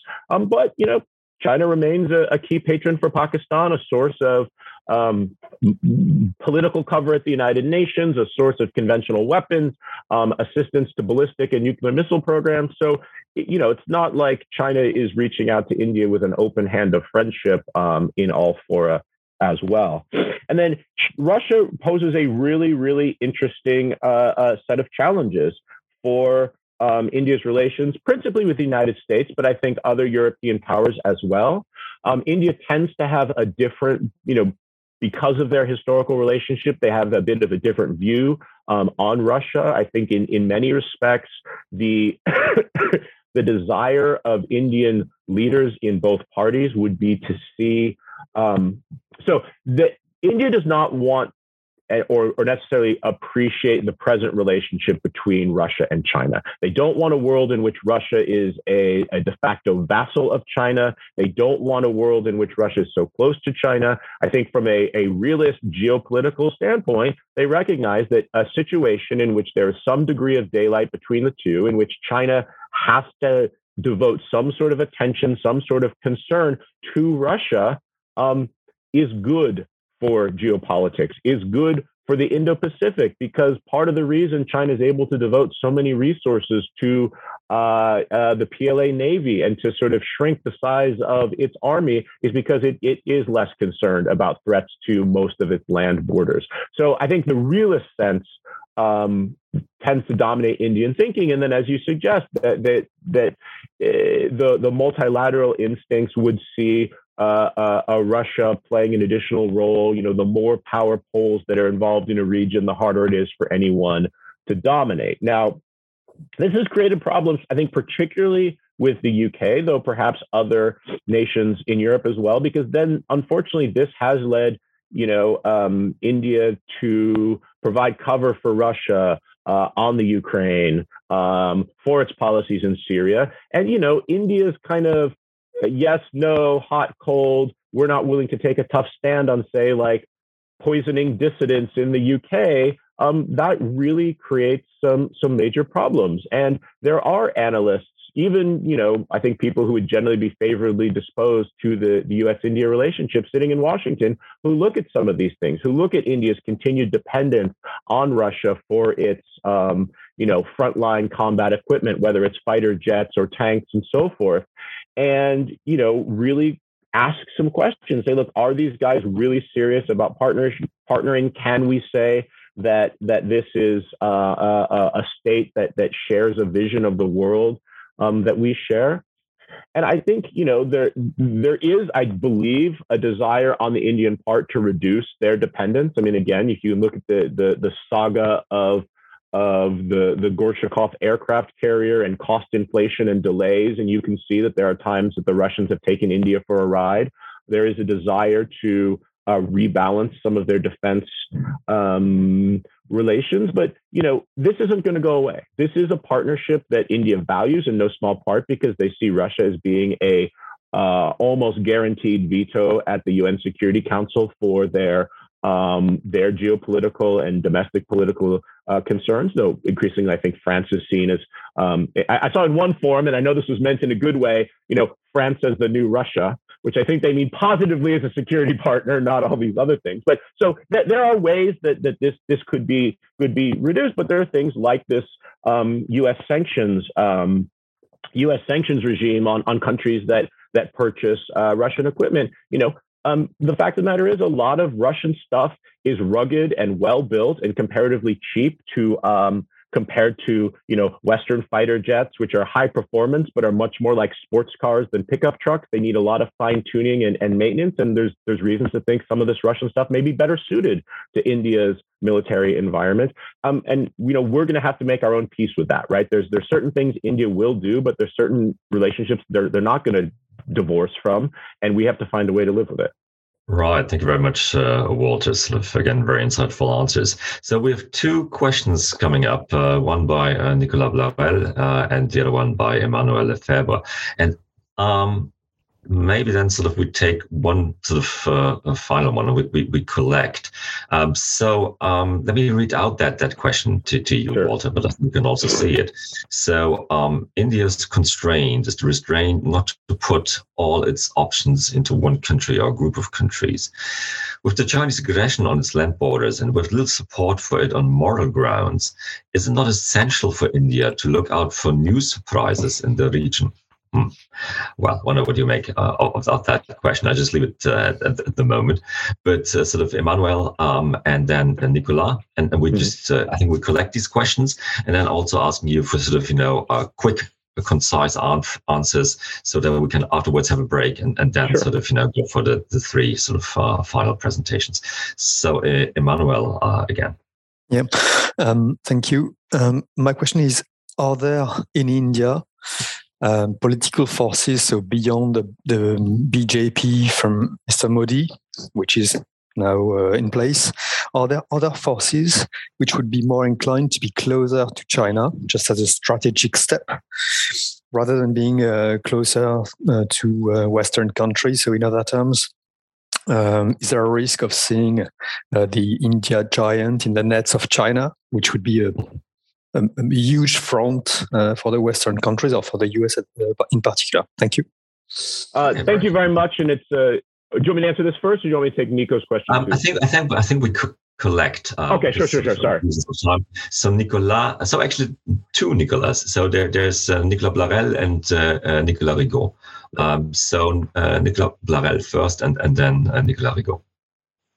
Thanks, Patrick, uh, and uh, thanks, Walter. Great presentation as always. Mm-hmm. Uh, I question is, um, we talked a little bit yesterday about some of the EU members' uh, individual Indo-Pacific strategies, and there's a lot of elements about capacity building, infrastructure support, etc uh, indirectly, I think actually referring to help support of a keep ma- maintaining some kind of sovereignty in the face of Chinese investments and uh, potential and political influence uh, in some of these smaller states. And in South Asia, I was wondering if you've seen anything about India expecting some coordination with some of the EU member states or the EU itself after the publication of the Indo-Pacific strategy in building the capacity of these smaller sovereign states and strengthening their sovereignty. I'm thinking Maldives, Sri Lanka, mm-hmm. uh, Bangladesh. You know, this has been this debate about increasing Chinese involvement and these countries uh, either edging or aligning more and more closely with China. So I don't know. I know the the Dutch and the and the Indians have talked about aligning their Indo-Pacific strategies in, in talking about this. So I don't know if you've seen anything from the Indian side. So uh, yeah, that's my question. Thanks. Right. Very good question indeed. And and finally, uh, Nicolas. Yes, thank you very much, and uh, thank you for this excellent presentation, Walter. Um, I, I, think that there is a, a, difference in my own understanding with um, when you develop with enthusiasm uh, the possibility of um, uh, France and UK uh, cooperation in the Indian Ocean and, and with India. Uh, I think maybe, in in my understanding, you're underestimating uh, the tensions that exist between France and and UK in, in this part of the world, and uh, I think there are important differences between. Uh, India UK relationship in the field of defense in particular, and political and, and, and defense, and, and, and the one with with France. I think in terms of uh, confidence, AUKUS has um, also uh, played a role in uh, um, eh, in the defiance that exists between uh, France and, and, the UK. I, I, think for, for France it is not so natural for to to to, to cooperate with uh, with with the Brits today. Uh, for for New Delhi, I think there's still a, an obstacle in, in dealing with uh, London. If that uh, uh, the the British um, relationship with uh, Pakistan is old, and, and and and and London has never made the choice uh, that France has made to to, to choose New Delhi and uh, instead of uh, Islamabad. I mean, it is it has been in the field of defense a very strong decision uh, and definitive decision uh, in favor of New Delhi. And in in the Southwest Indian Ocean, where you develop the ideas of further cooperation, I think there is still some competition between France and, and the UK in terms of influence, regional influence. And, and France is very very much present more than the UK uh, as a member of the Indian Ocean Commission, uh, chairing this uh, this commission today. And uh, even if we, of course, cooperate in the field of maritime domain awareness, I, I think there is still a di- dimension of competition. So it is more a remark than a question, but don't you think you're under, underestimating the, the competition between these two uh, engaged European countries in the IP? Uh, and uh, don't you think that uh, there is also a competition for influence for uh, uh, between these two countries for improving the relations with India? Great, great great set of questions. Um, so I, I, I have to say I, am afraid I don't fully understand the um, the the question on India's constraint on restraint and surprises in the region. I, I think certainly um, the the the border dispute was was something that came quite unexpected, and there is um, you know it's contributed to an increased uh, perception that the um, of insecurity in India's region, and, and more attention is is given to that. Um, on the question of of domestic uh, forces, you know, I, I would certainly uh, uh, defer to to Christoph's uh, expertise on on domestic politics within India. I mean, the the interesting thing that has come out of this recent um, this recent shock that was the the border uh, still unresolved border clash is is simply the attitudes towards China that have shifted across the board, right? So this isn't strictly an elite um, an elite phenomenon where a bunch of English speaking people in Delhi are are are upset or have had their attitudes change. When you see public opinion surveys across India, there's a significant change um, in attitudes towards China. And what's interesting in some cases, it's a lot of shifts from people who you know would have previously answered don't know in a survey right that just didn't even have an awareness um, uh, due to their socioeconomic status or educational background or whatever what's going on who now have very strong strongly professed anti-china views. So you know there are traditional groups like um, you know the, the the the various communist parties that have ruled at times in sort of west bengal and and kerala that you know notionally um, would would see sort of ideological fealty or links perhaps to the Chinese Communist Party. Um, if we can envision a world in which uh, Congress comes back, or maybe some kind of non-BJP coalition, uh, the levels of enthusiasm and personal enthusiasm, I think that that Prime Minister Modi has shown for engagement with some, particularly Western nations, may not be there. So it might appear to be a, a diminution by kind of default, but I I have a hard time looking at the landscape right now and see uh, a country or a, a, a, political grouping or movement that would sort of want to actively see India move into China's camp. I mean, again, you're you're talking about two big countries that are proud and independent and have have you know their own histories and visions of their unique places in the world. I think this this is kind of hard to to to, to give up on. Um, Nico, great question on infrastructure. I think it's really critical. Um, I haven't seen anything in particular. I think you know it certainly would be welcomed. Um, I have to say at the same time, you know, in terms of coordination, I think I do have a bit of a bit of skepticism again just going back to the comments i made about india being a very difficult business environment to navigate i mean what it's been about five or six years since India and Japan sort of you know announced this big push on infrastructure, um, and I don't really know that a ton of has really come of it. Um, and so I'm not sure necessarily that in terms of really close coordination that we would expect to see European Union um, efforts take any kind of trajectory. So I mean, maybe if maybe there could be some kind of deconfliction, which is to say, okay, you know, you have this project going on here, we might support a project there, and that might be good enough for people to kind of move out in a coordinated but not necessarily cooperative way. But I mean, I think it's definitely a positive sign that, that these sorts of things are being talked about. Um, and then finally, on the issue of you know whether there are sort of these endemic uh, tensions between the UK um, and France. Um, are they actually, uh, you know, competitors for relationships with um, with uh, India? Can they they get along? Um, I mean, my first reaction, sort of being neither British nor French, is that they need to find a way to, because they both want things to be positively shaped in a region in which neither necessarily has the assets or the influence individually to to bring about um, positive outcomes. Even working uh, with a partner like India, I think would be a challenge. So some of the things, baggage over AUKUS, um, angers over Brexit, whatever. Um, at, at, some point, we need to see, I think, both countries, to an extent, put on their big boy pants and really put real interests um, ahead of petty rivalries.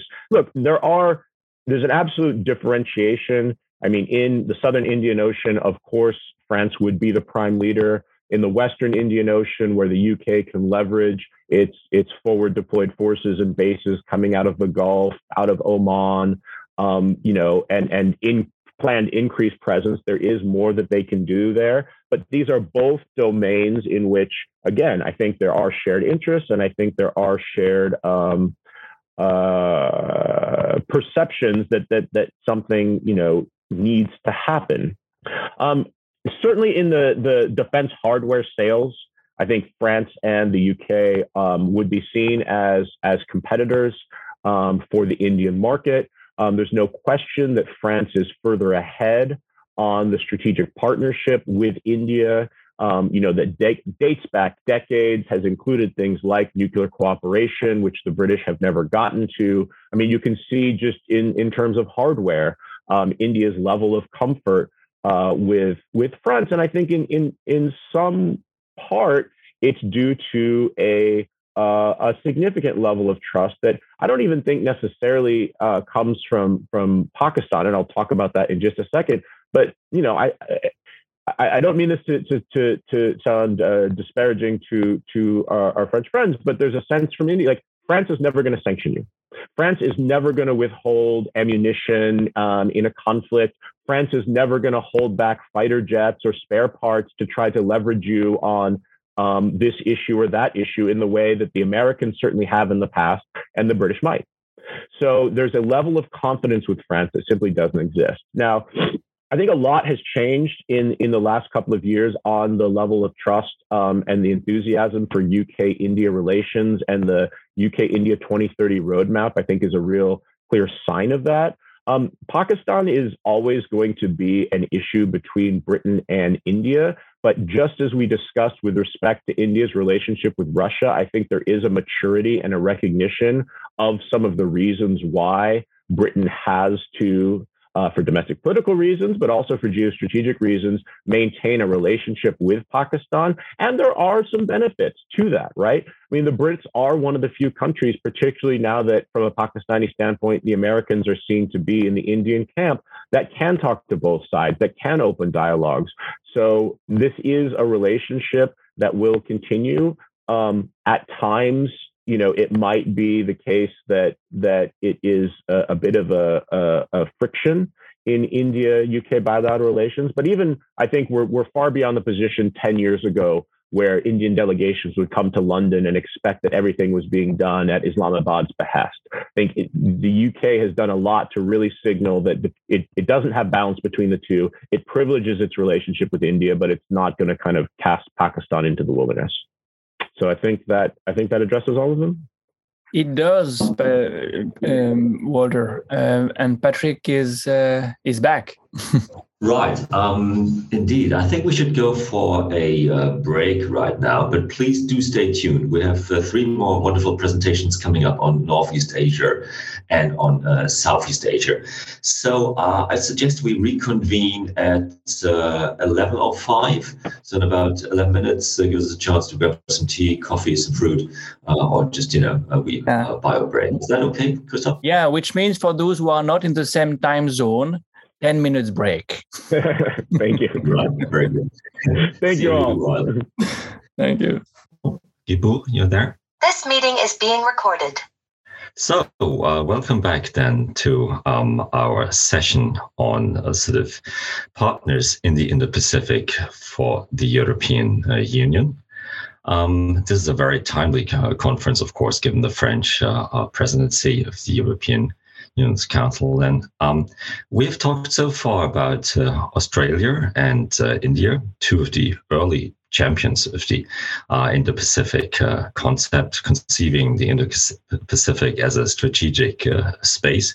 Of course, there's another uh, important uh, player out there, it's very much uh, championing the Indo-Pacific concept, more precisely the free and open Indo-Pacific, and that's of course Japan. So I'd like to give the floor to uh, Guibourg Delamotte. She's among uh, among other affiliations. Uh, she's with that uh, great, great French institution, INALCO. Um, Guibourg, can I give the word to you? Thank you very much. Good morning, everybody, and uh, thank you for the terrific presentations before. I listened to them with great uh, interest. Um, so, yes, Japan um, indeed has been uh, an important partner for the EU, I believe, already. I think there's um, the EU has shown quite some interest for um, the Japanese approach um, to the Indo-Pacific. I like I like to think that the Japanese were very very particularly influential in uh, in um, framing that um, Indo-Pacific as a geopolitical entity with their their um, because they started off in in two, 2007 really the first speech and then it went on and of course the uh, free and open Indo-Pacific strategy uh, was was the first one of the kind, um, and um, and um, led to the others before the others followed suit, including the EU. So, what kind of co- cooperation has been going on between Japan and the EU? There's been a gradual um, rapprochement between the EU and Japan. It started off Japan initially with a bit skeptical with the um, EEC, the European Economic Community, and then gradually, um, and and the the the um, the euro played played an important role there.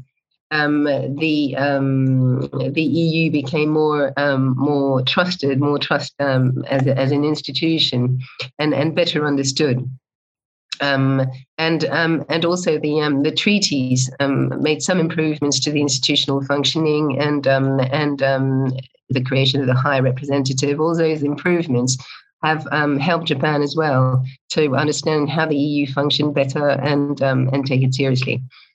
Um, and um, there has also been a converging assessment of the international situation. I think that's been that's been fairly that's been happening quite late and lately.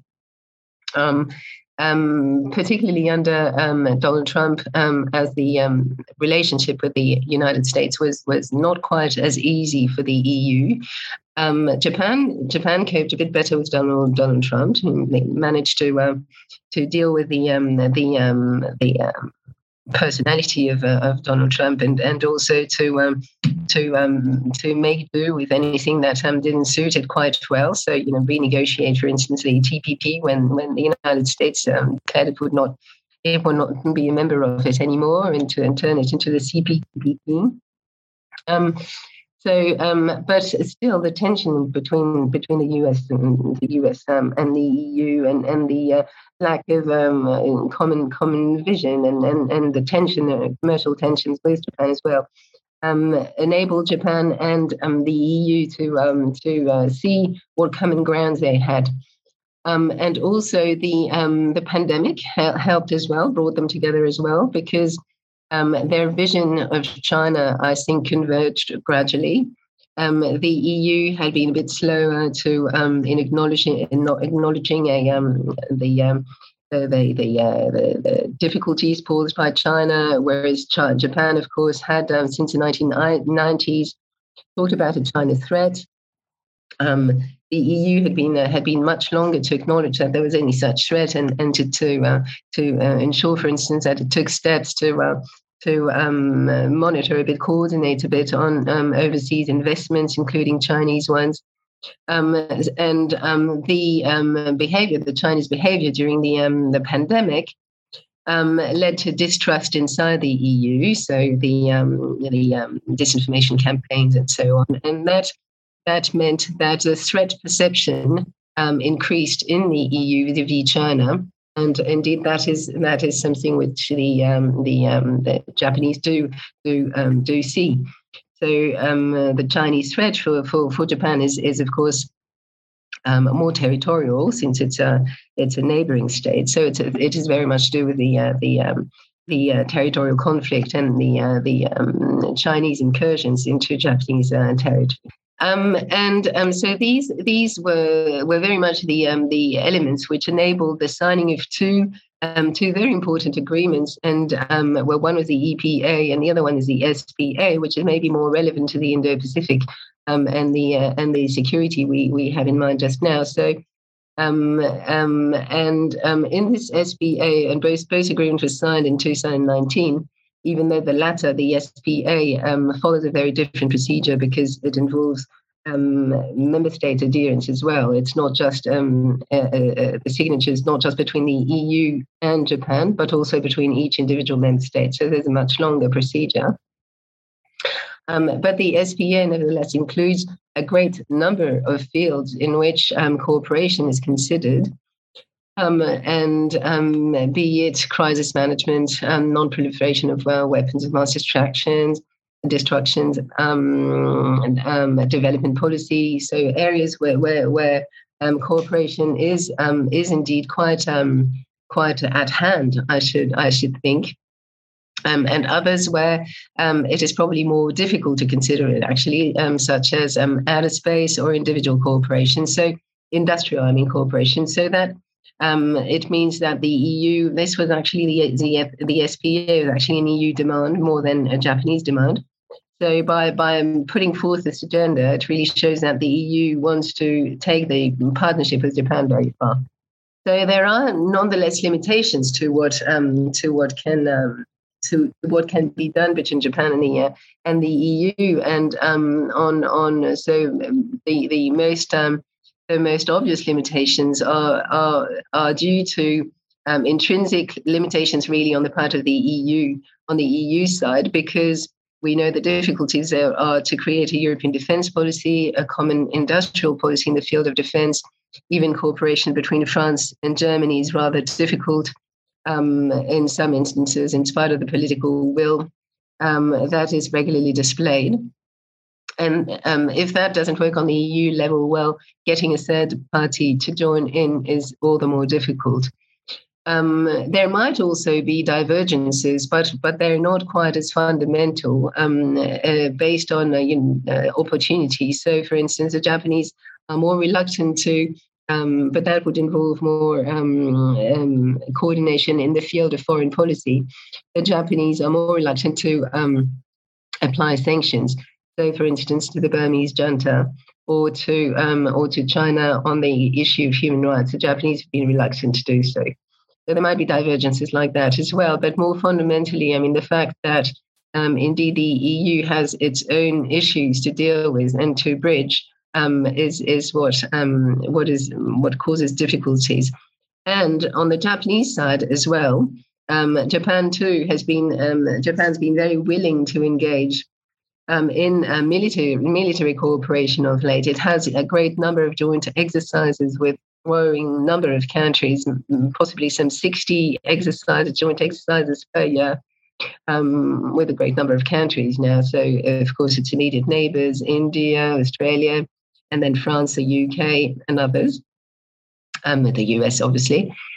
Um, so, but industrial cooperation is um, something different. Um, Japan has uh, has uh, has an, an agreement for bilateral cooperation with the UK and with France, but um, but it is it is reluctant to um, to um, cooperate and and to share sensitive secrets. So, and in particular, it does not. It's very reluctant. It is very cautious in uh, the way any kind of technological development or, or can be uh, then um, resold re, um, to um, to uh, to other states beyond the agreements, which is something that in a joint corporation corporation countries like France or the UK might be willing to do. So this is um, a limitation as well because Japan is very careful with its um, exports.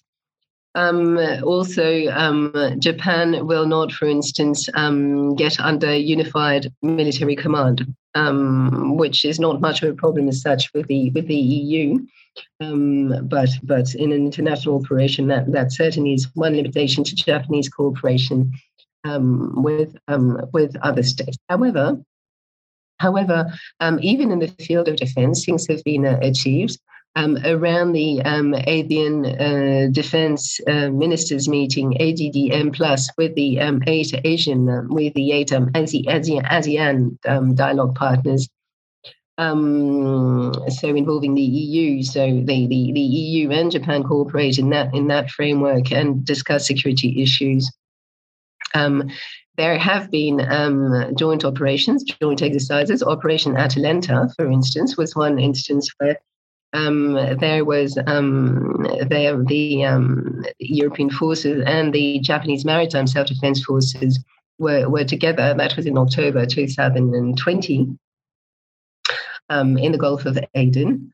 Um, and um, and again in May 2021, the EU and Japan conducted a trilateral joint naval ex- exercise with Djibouti. So that was the first, actually. Um, it's it's quite symbolic. The the size of the exercises are not as as as as big as the ones involved um, when um, when um, when it's um, individual member states that um, that are the parties to the uh, to the uh, to the exercises. But nevertheless, it took place, and and symbolically, it was um, it was efficient. So one, so some of the areas where where so beyond the, these limitations in terms of security, um, cooperation with with Japan indeed appears as very important to the EU. And if um, one looks at the um, um EU's Indo-Pacific strategy, seven priorities, Japan appears pretty much under every heading, which shows that um, indeed Japan does appear appear as a fundamental um, fundamental partner. the trade agreements are mentioned um, and the willingness to develop further cooperation in the field of semiconductors with Japan's house, um, the Republic of Korea or Taiwan. A green transition, and there too, cooperation with Japan um, is is uh, is uh, is uh, is amongst the one that is put forward um, with respect to plastic pollution, for instance. Um, ocean governance, again, uh, Ocean Affairs and Fisheries, and the names of the uh, countries put forward are Australia, Indonesia, Japan, um, New Zealand. Um, and um, and so in, in any of the headings, um, connectivity is another important one. Um, Japan and India were, were are important connectivity partners for the EU, and Japan um, and the EU signed a, a partnership on sustainable connectivity and quality infrastructure in September 2019. So um, pretty much as I'm sorry, Walter was saying before, um, what may happen around those that partnership um, is very much what is um, in in phase with Japan's FOIP, i.e., um, some cooperation on a particular project. And this is what we'd be hoping to see. Um, and um, and and and perhaps with with member states as well, individual member states as well. Um, so um, the um, cooperation with the EU certainly uh, is certainly has been making quite quite some substantial progress. I mean, really in the past uh, in the past few years, um, and um, and of course um, on some issues, well, cooperation will go further with countries like France or the UK than it can at EU level um, as such, because because of the different nature of the EU. Um, but that doesn't mean that no cooperation can take place. So it, it may may mean, however, more more time consuming uh, cooperation, more discussions to find to find common grounds. But in the field of piracy, for instance, things have been going quite um, quite substantially and quite well. Very much. I think I'll I'll stop there and, and take some questions if you'd like. Right. Thank you very much, uh, Guibourg, for that very informed and very informative uh, presentation. Now, before we move to, to questions and answers, I would like to call on uh, Antoine uh, Bondaz, uh, joining us from the uh, Fondation pour la Recherche Stratégique, uh, to talk about sort of the Republic of Korea um, as a potential uh, partner for the European Union. I think that makes for a rather interesting sort of, you know, uh, con- contrastive uh, case to, to Japan. Now, while Japan has sort of eagerly embraced uh, the Indo-Pacific uh, concept, the same cannot be said about the Republic of uh, Korea. Um, actually, the other day I was tuning in on a webinar run by the National Bureau of Asian Research in the United States, and it was Mike Green speaking about also Republic of Korea and suggesting that sort of uh, in, in a way, Republic of Korea is sort of the odd person out, if you will, um, sort of more self-isolation is certainly not, not embracing, uh, not eagerly embracing the Indo-Pacific uh, concept. So is it the odd person uh, odd, or odd partner uh, out there, or is it, as you suggest in the title of your presentation, a really sort of underestimated, underappreciated uh, partner? The virtual floor is yours, Antoine. Thank you very much, uh, Patrick. Thank you to all of you, and thank you, of course, to uh, Christophe, to um, to to to to the CERI, and also for for the organization of uh, such an interesting conference over the last uh, yesterday and today. Uh, so I will be focusing, uh, as you say, on Korea, and for sure, it's one of the most underestimated, sometimes presented as the underdog, I would say, in the Indo-Pacific. And as you said perfectly, um, South Korea does not have an Indo-Pacific strategy, but it does have a strategy in the Indo-Pacific. Uh, the only difference is that, of course, the government is not endorsing the term, and I uh, will explain you uh, why, um, and that they uh, refuse de facto to be kind of more active uh, in, in, the definition of the concept and also. So uh, the, the, biggest problem of the South Korean foreign policy over the last three decades has been an over-reliance and emphasized on uh, four big countries, basically China and the US for sure, uh, Japan and Russia. Uh, and it has been the, the, main focus of the country for obvious reason, the uh, inter-Korean tensions, um, and, and, the need for South Korea to address mostly regional issues much more than global or, or, or far or further um, regions. There has been a, a huge evolution still uh, over the last 20, 30 years in terms of South Korea started to think out of Northeast Asia, uh, especially in Southeast Asia, a little bit in Eurasia, and, and especially with, with Europe. Um, but there has been a, a huge and, and, a growing uh, process. Just to give you some, some key figures, because most of the time South Korean foreign policy on that is not very well known uh, in, Europe. Uh, the sectorial dialogue between ASEAN and the Republic of Korea was initiated just 30 years ago in 1989.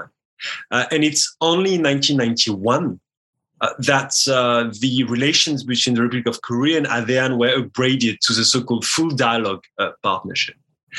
Uh, then we have to wait 1997 to have the ASEAN plus three format, so with Japan, China, and uh, Korea. And it's in 2004 that we have the first declaration between the ASEAN and the Republic of Korea on the comprehensive partnership and the accession of Seoul to the so-called Treaty of Amity and Cooperation in Southeast Asia. And that's from these 2000s uh, that we, we have a deepening of relations between uh, Korea and Southeast Asia. Because once again, outside of uh, Northeast Asia, South, Southeast Asia has become one of the top priorities. Um, the um, ASEAN Republic of Korea FTA on goods uh, was signed in 2006. Uh, the, the, the FTA in services was signed a year later in 2007. Uh, the ASEAN Korea Center as a research center was inaugurated only in 2009.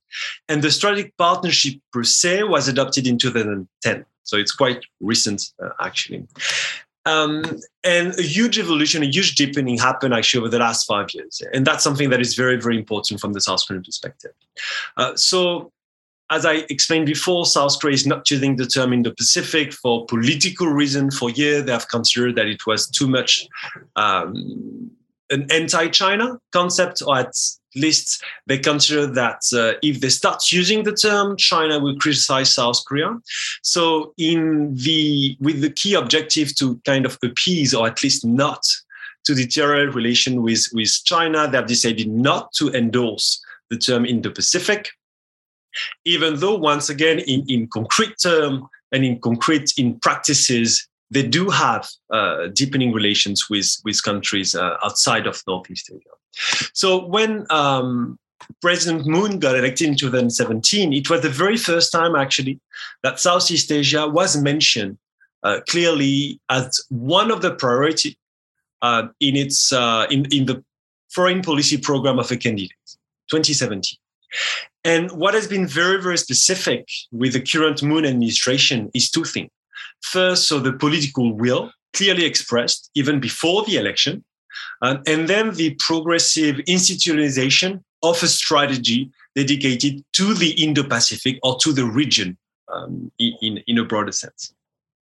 And, and, that has been labeled in 2017 under the term of the New Southern Policy. So the New Southern Policy uh, covered um, 11 countries, so the 10 ASEAN members plus India. So it's basically the heart of the uh, Indo-Pacific. There has been a presidential committee uh, that has been created in 2017 to uh, coordinate within the government all of the initiatives, and there has been a clear strategy being laid out with key documents, uh, etc. In terms of political significance, uh, President Moon did a lot of efforts to make sure that it could visit all of these countries. And President Moon has been the very first, actually, South Korean president to visit the 10 ASEAN member states um, plus, of course, um, India. And it was considered actually as a, as a very strong political signal sent to Southeast Asia about the credibility, in addition to the political will um, of the uh, current administration. The relation between uh, Korea and Southeast Asia, and clearly Southeast Asia is a top priority, much more than India, uh, is of course very important. Uh, over the last uh, 30 years, the bilateral um, trade increased 20 fold, and the people to people exchanges uh, increased 40 fold. So there has been a huge deepening of relationship. Right now, ASEAN is a second destination of South Korean FDI after the US. Uh, South, I mean, Southeast Asia, the ASEAN is a second market for uh, the South Korean companies in terms of construction orders. And, and South Korea, let's never forget that, is, is a key actor in terms of infrastructure building in the Middle East, but as well as in Southeast Asia. Um, tourism, of course, between South Korea and, and the ASEAN countries um, inv- increased a lot over the last few years, mostly in one way, actually. It's mostly South Korean tourists uh, visiting uh, Southeast Asia, in, including, of course, a lot of Vietnam, etc. So, in that broad context of political will, of a lot of symbolism, of a clear strategy, of um, the institutionalization on the South Korean side, that strategy was updated in 2020. And I think this is something very, very important. Um, South Korea is one of the, of the countries, just like Australia, that has fully taken note, of course, and, and bear all the consequences of the pandemic in adapting its regional strategy. So the same way Australia published in June 2020 a new document on adapting de facto its Indo-Pacific strategy to, to the pandemic era, uh, South Korea did it in the fall uh, 2020 and under the term of so-called New Southern Policy Plus.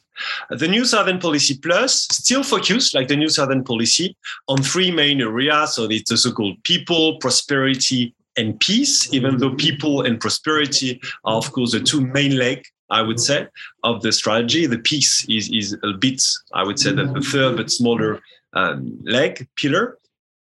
And what has been very important for, for the South Korean governments during the pandemic, I would say, is to recalibrate, taking to account three, three main dimensions. First, uh, of course, the health uh, dimension of the pandemic, the need to have more health cooperation with these countries. The second one is the evolution in terms of digital economy, the fact that because of the pandemic, digital economy has been uh, reprioritized by, by many countries to, to, to deal with the consequences of the pandemic, like all the video conferences, the fact that a lot is dematerialized now in terms of people to people exchanges, etc. And the third dimension of the pandemic is the resilience of supply chains. Uh, so, in the three categories health, uh, supply chain, and uh, digital economy, no, uh, South Korea has been trying to kind of recalibrate, adapt uh, its strategy and came up actually with three key initiatives. And that's something that is very interesting because I would say that if we compare to the European strategy for cooperation in the Indo-Pacific, we lack some key initiative in the Indo-Pacific. So the European strategy, of course, has a lot of of um, th- there is a lot of component in it. A lot is being done already uh, in in the seven key sectors that were outlined in the strategy. Uh, but there is not so far, I would say, some key initiative that are labeled as Indo-Pacific initiative for the Europeans. Um, for the South Koreans, in the new Southern policy, there are seven key initiatives right now. The first one is the so-called combating COVID-19 and beyond. So focusing once again on health uh, cooperation. The second is people center education. So to improve not only Korean language, but also people to people exchanges in terms of research, education, etc. The third one is so-called gaining a deeper mutual understanding through culture. So it's mostly expanding uh, cultural uh, ex- exchanges, uh, promoting uh, Korean cultural products in the region, etc. And the three strategies and three initiatives, of course, deal with the people, so-called the one, the first P, the, the people side. The next three initiatives are sustainable economy, uh, basically promoting trade investments, uh, laying out the expansion of trade through uh, cooperation uh, and our social responsibility, this part of it, etc. Um, the, the, fifth uh, initiative is so-called enhancing quality of life through infrastructure development. So focusing both, and it's quite interesting, on rural development and smart cities. And the sixth one is developing industries with innovative technology, basically focusing on the so-called fourth industrial revolution. And the three initiatives are part of the second P, the prosperity one. And of course, the seventh initiative that is shaping a community of greater safety and peace as it's uh, being called. And in that so-called uh, piece, the, the third P, it actually gather everything else. So you have the climate, you have the climate change and, and the reduction of the carbon footprint. You have disaster response capability. You have the protection of ocean environments. Uh, you have the uh, cooperation in terms of transnational crime and the promotion of international peace, uh, etc. So, so what is once again very interesting is for the institutionalization, the fact that it's a multi-dimensional uh, initiative, and of course the fact that you have a huge adaptation to the COVID-19 uh, pandemic. The main problems today for South Korea is first, it's a mostly Southeast Asia focused strategy. Even if India is officially part of it, the uh, relationship with India actually did not deepen that much over the last few years. It's very different from from what's happening between Australia and, and Japan. Aust- I mean, um, between India and, and Japan, India and Australia even India and Vietnam, etc. Second, in Southeast Asia, South Korea is very dependent on Vietnam. Vietnam is by far the main partner of Korea um, in the region. Just to give you an example, um, Vietnam is now the third trade partner of uh, South Korea, after China and after the US, um, you have actually five times more South Korean export to Vietnam than to Germany. And South Korea is, ex- is importing as much good from Germany as from Vietnam. So you have kind of an imbalance, I would say. It's a very much Southeast Asia focus, and in Southeast Asia, relying a lot uh, on Vietnam. As you know, many South Korean companies are now uh, relocating some factories away from China in Vietnam, de facto trying to increase the resilience of the South Korean economy. And what is quite interesting in the South Korean example is that that uh, tendency to relocate away from China in Southeast Asia started five years ago, way before the pandemic, way before the trade uh, tension with China, and it was a direct consequence actually of Chinese economic coercion against South Korea, starting in 2016, 2017, when Seoul decided to deploy the anti-missile defense system of um, the, the, US one, the THAAD, um, of course, to, to, to target the, the, the so-called um, North Korean uh, ballistic threat. So, uh, in, in, in, a in a broader perspective, I would say that South Korea, like all of the other countries, like of course uh, the one we mentioned before, Australia, India, and Japan, is taking into consideration and taking notes, of course, of, of the consequences of China's rise in the region, etc., relocating some of the companies, trying to diversify its partners, etc., but without never mentioning China. So it's one actually of the limits of that strategy is the lack sometimes of not coherence because it's still very coherent, but it's it's not an outspoken, I would say, strategy compared to the other ones because you do not uh, focus officially and you do not target officially uh, or take into consideration China uh, officially, and then it limits the potential of cooperation uh, between Korea and other countries, uh, be it uh, once again Japan, India, Australia, the US, as well as the EU, if some initiative, multilateral initiative, are clearly not targeting China, but at least mentioning China as one of the reasons of the initiative. So that's the difficulty we have with, with South Korea. There is a lot of potential of cooperation. Uh, if we focus on development aid, for example, uh, South Korea is doing a lot in uh, in Southeast Asia. It's one of the key uh, partners through two main uh, actors: the KOICA, the equivalent of the French uh, AFD, but as well as the Korean Exim Bank, that is funding a lot of projects, including in infrastructures. So as well, as long as we have kind of cooperation between Europe and Korea, is third countries that are not targeting directly China, uh, there is a lot of potential. As soon as you focus much more on China-related issue like maritime security and else, uh, the Korean government will be very reluctant actually to do more. So one of the key questions we have, of course, is the impact of the next presidential election coming soon in, in less than six weeks uh, in South Korea, mid-March. If the conservative candidate is elected, uh, there should be some continuity uh, in terms of focusing on Southeast Asia, the important um, region, as well as a shift in terms of China policy. And then it could be easier, I would say, for Europe and the other countries to cooperate with South Korea on some initiative in the Indo-Pacific, even some that could uh, target or mention China. And if the progressive candidate from the majority party is elected, then there is still a potential for cooperation, but of course not in the fields that target or mention China explicitly, including maritime security. So South Korea, just to conclude, South Korea is the underdog once again, but uh, very active in the region, very active mostly in Southeast Asia. So maybe not a key partner in the Indo-Pacific, but for sure a key partner for some initiative in some part of the Indo-Pacific, including in Southeast Asia. Right. Thanks so much uh, for another wonderful uh, presentation. Uh, it's a really great panel we have here. Uh, wonderful. And well, Antoine, you referred to um, Republic of Korea as sort of an underdog, but I think that sort of reflects very much sort of the geographical setting, of course. Um, sort of, you know, uh, Republic of Korea being being located in Northeast Asia, being sort of sandwiched, uh, if you will, by, by two of sort of the, the biggies uh, there, uh, China on the one hand, Japan on the other hand. If for some reason so the Republic of Korea would be located within the European Union, uh, it would be one of the prime forces, uh, really. Uh, and and so this, I think, sort of everything is sort of a bit uh, relative, and only sort of by reference to, of course, then then China and Japan, it looks small, but it certainly uh, is, is not. We should never underestimate it.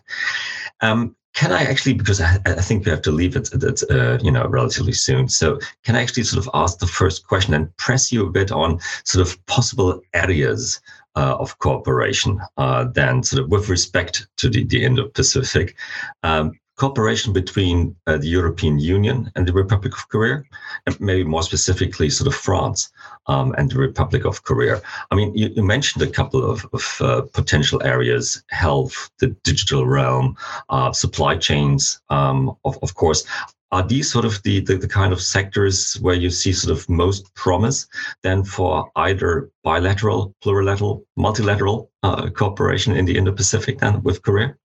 Sure. So, so, so, we do have a lot of, of potential for cooperation, um, not on maritime security, not on, I would say, the, the good old Indo-Pacific uh, field of cooperation, the initial one. Um, health is one of the big, um, the, the, the big area, but you know it's kind of complicated for for Europe and France and Korea to work in third countries on health issues.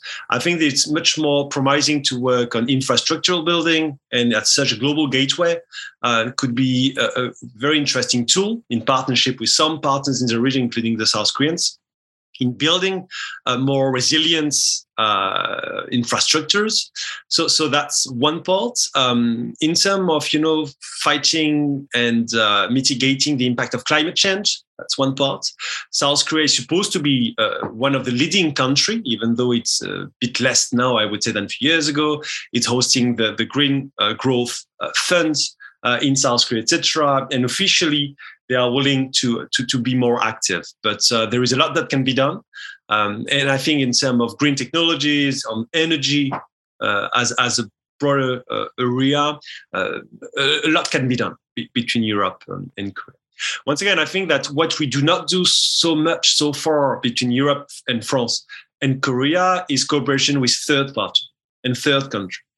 And as such, uh, the development aids, I think, is uh, is something quite interesting. The only problem we have so far is that many projects that are being funded by the Koreans target some or involve de facto Korean companies. Uh, so we need to make sure that you know some funds will not only target Korean companies, but be more open and public, I mean, much more open and inclusive in terms of uh, international bid for this kind of development uh, project. So that's one very concrete uh, problem we have. But in terms of political, uh, I would say dynamic. It, it's very positive. Um, following AUKUS, there were a need, of course, for the French government to recalibrate a little bit. And de facto, Korea and Indonesia are the two main countries with which uh, a lot more can be done. So not to replace, of course, the strategic partnership we had with Australia in the short term, but at least to compensate partly and make sure that we have other uh, key uh, partners. One of the fields in which we could do much more as well is to have cooperation in the maritime domain. Once again, not per se maritime security.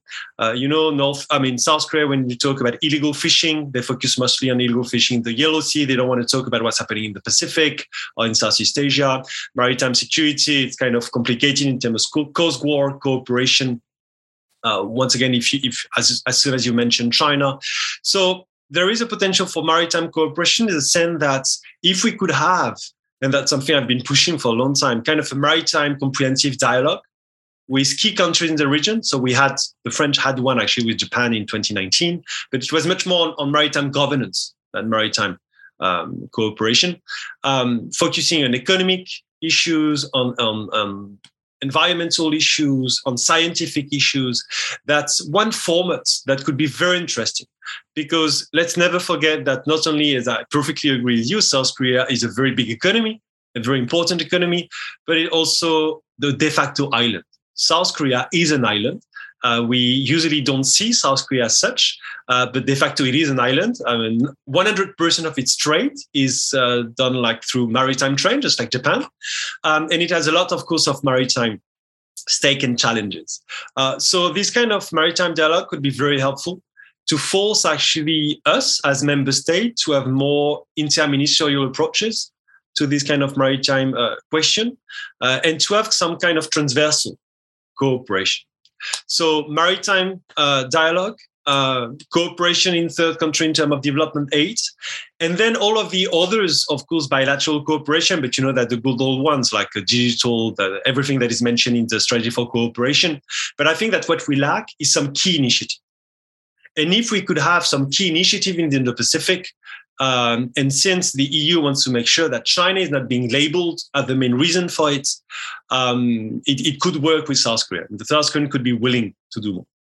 Right, thanks so much. I mean, sort of points really uh, well taken. Also pointing to you know possibility of a comprehensive uh, maritime uh, dialogue. I mean, that that really strikes me as, something that could be at the heart of, of European cooperation with uh, sort of partners in the Indo-Pacific, including Republic of uh, Korea. Now, may I ask the, the audience to, to put the, the questions to both Guibourg and uh, Antoine um, in the chat? I I note that there is already one sort of specific uh, Korea-related uh, question um, on sort of Korea ASEAN uh, relations and uh, their implications then for uh, cooperation uh, with the EU in the Pacific. But first, maybe on to David Camroux, who has a question. David, do you want to come in? Yes, it's more or less the same question to to Guibourg and and to Antoine. Um, to build on uh, my presentation this morning, where does Australia fit in uh, Japan's, um, you know, Indo-Pacific strategy or, or, or, or, conceptualization. We, we know they're members of the Quad. Uh, we talk about them as the two uh, anchors of the, the US alliance system uh, in the Asia Pacific. So uh, where does uh, where does Australia figure? And and then a related question to to Antoine. Um, I mean, I'm very impressed when I'm in Vietnam at, at the Korean presence. You know, I, I, went by the Samsung factory, which I think employs something like 150,000 people. It's just extraordinary.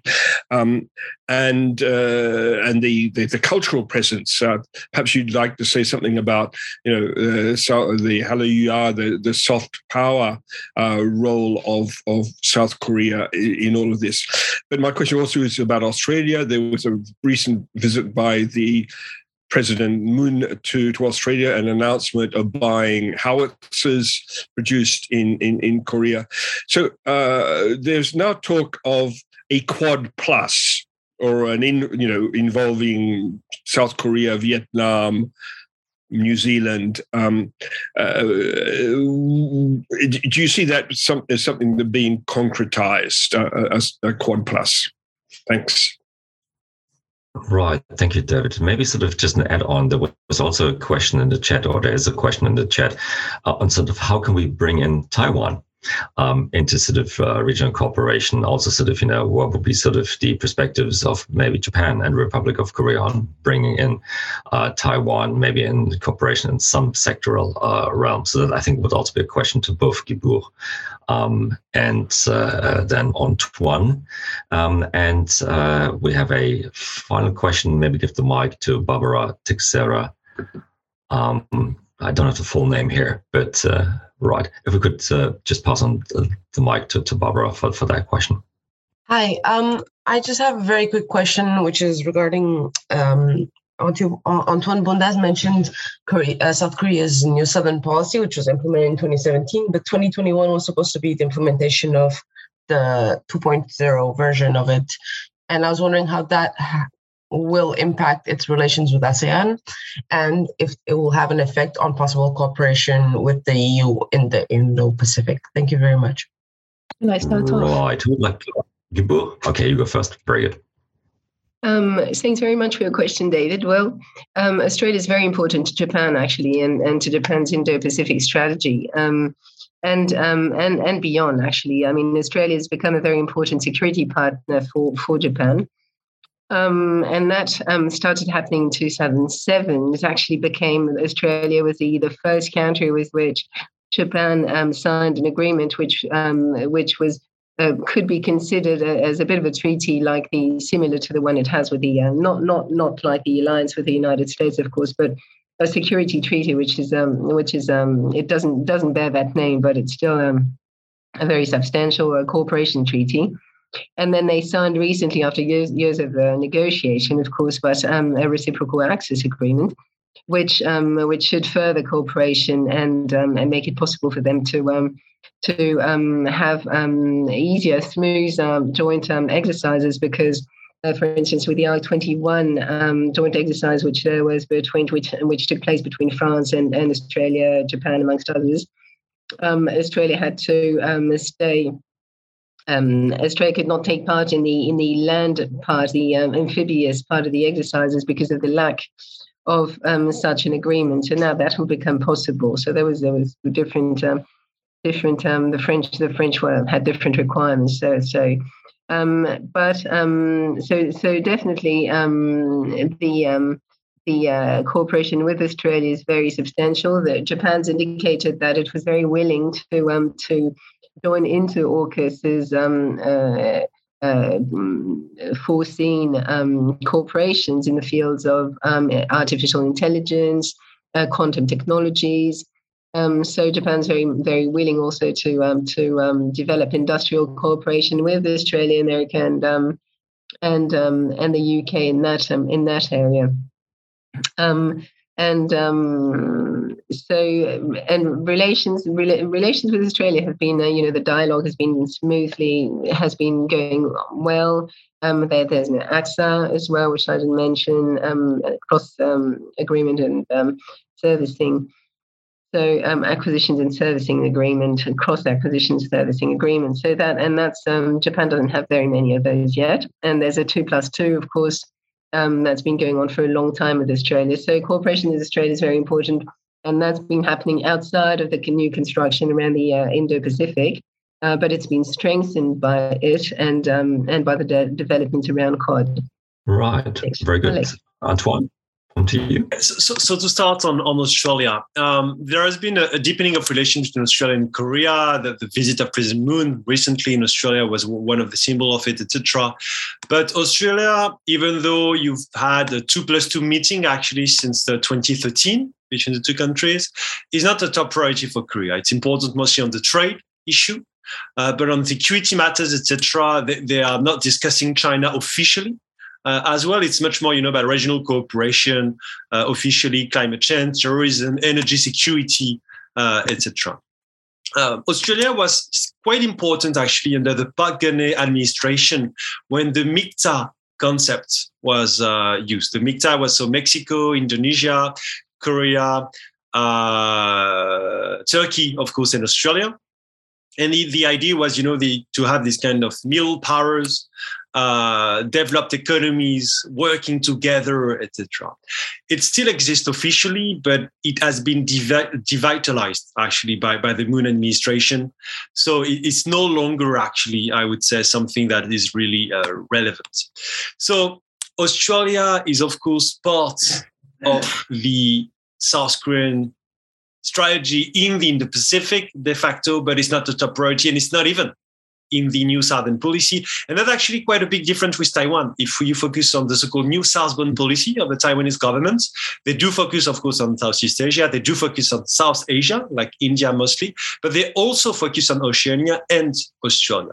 So that's something, once again, in which um, Korea is quite different from the other country. Uh, in terms of Taiwan, um, very uh, briefly, so South Korea, of course, officially does not mention uh, Taiwan. It's not like Japan. It's not like Australia, etc. They are very uncomfortable, of course, uh, to to mention Taiwan publicly, even though they have very strong relation with Taiwan de facto. Because let's not forget that uh, until the beginning of the 1990s, the Republic of Korea had diplomatic relations with the Republic of China. It's only in 1992 that Seoul established diplomatic relations with Beijing. So you have historical relations and very deep partnership between Taiwan uh, and, and South Korea. But so far, South Korea wants to make sure not to address publicly uh, the issue. Uh, they are very concerned that any Taiwan Strait contingency would force, of course, the US to use the military bases in Japan, of course, but as well as in South Korea, and the reaction, of course, of China. So, so they are very kind, let's say, unease as an euphemism uh, to, to any contingency in the Taiwan Strait. But if we just mention like for 30 seconds Taiwan from the European perspective, I think it's it's there is a huge evolution in 2021 in the way the Europeans address uh, the Taiwan issue. I mean, for the very first time uh, within the parliaments, you've had a resolution dedicated on Taiwan. Usually it was, uh, and before it was part of the China resolution. Now you have a Taiwan resolution de facto adopted by the by the by the parliament. Um, Taiwan is mentioned, the EU strategy for cooperation in the Indo-Pacific, and it's quite bold, actually. Uh, so Taiwan as an economic partner. Just to give you a comparison, the French government, and it's a lack of coherence that is quite total in Paris, Taiwan is not mentioned in our strategy uh, in the Indo-Pacific. It's not mentioned in the French strategic update of the Ministry of Armed Forces as one regional hotspot even though we speak a lot about China.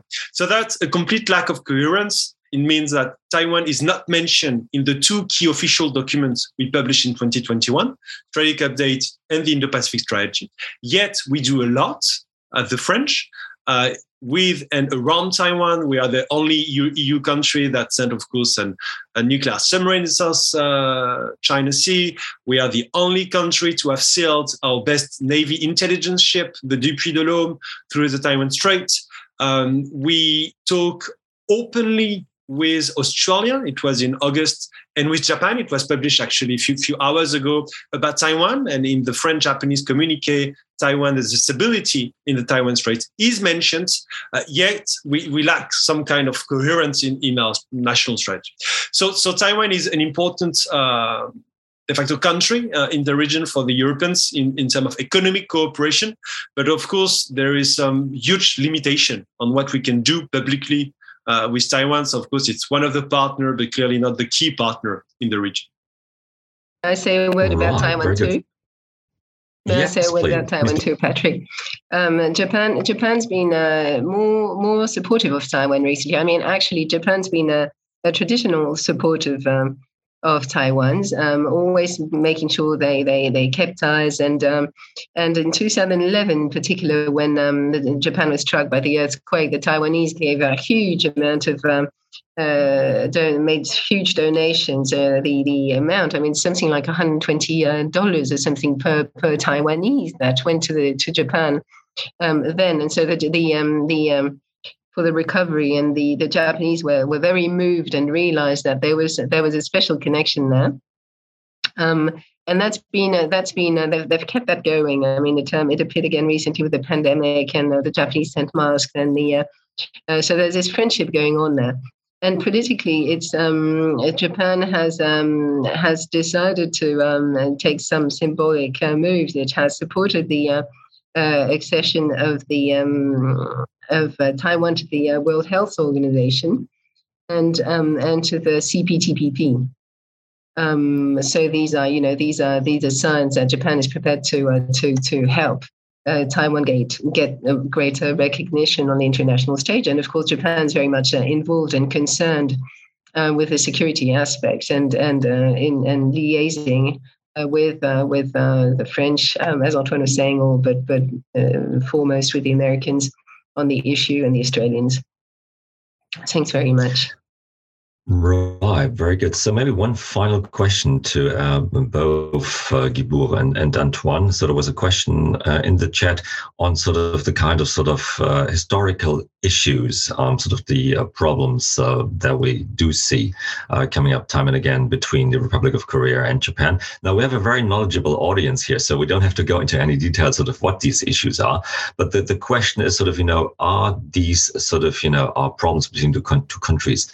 Would that be uh, a, would that be sort of problematic? Would that be sort of, you know, uh, would that pose problems for the EU uh, working with partners in, in, in the region, uh, both including Japan and Korea. So, what, what's your take on on that? Um, would that also be a, a problem then for the EU cooperating with these two countries, the bilateral problems it, between? It does. Uh, it does for sure, um, especially if we want to focus on trilateral initiative between EU, Korea, and Japan, because Korea is quite of reluctant to have this kind of uh, short scale initiative. I mean, with a short, with a limited number of countries, if Japan is part of it, I think it's quite different from the Japanese perspective.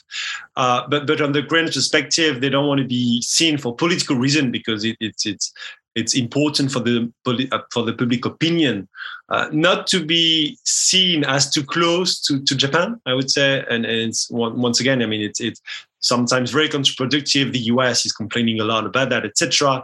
So I think that if we want to have this kind of uh, limited scale cooperation with only Japan and, and Korea, it's it's a bit complicated. So we have to frame it in a much broader, I would say, framework in which you add like the ASEAN or other partners so yeah, of course, I mean that's one of the limitations we have.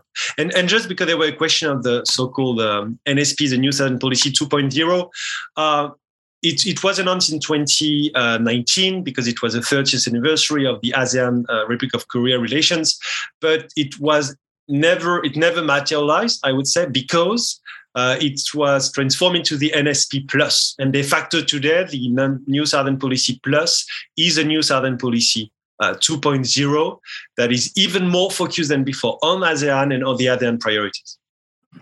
Right. Um, um, Guibourg, you want to welcome me? Yeah. Go ahead. Yes, um, well, um, bilateral. It's certainly been a problem in the uh, the history. Uh, history difficulties have certainly hindered um, bilateral security cooperation in the past, and that's been a great shame. So there's been the episode of the GSOMIA, the uh, the um, the uh, agreement that had been negotiated by the, via the US for some uh, exchange on intelligence um, uh, and um, about North Korea that uh, was nearly uh, nearly uh, nearly uh, struck down by um, by uh, by the South Koreans. And um, in Sudan was also a few years back. Um, at one point, the South Koreans needed ammunition.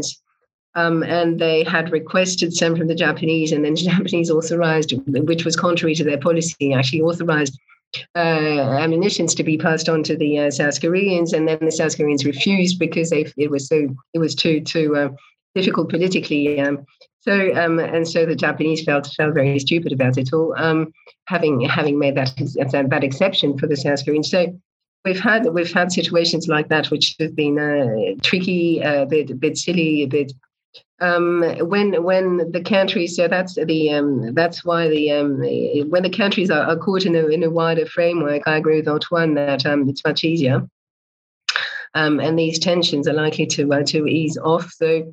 Um, I don't think for the kind of cooperation that'd be considered with the EU. I mean, if both states agree that they wanted to enter into it, I think that they'd be able to sort of stick by it and keep going. but but certainly, I mean, these uh, issues are very volatile and tend to prop up at the most unexpected times.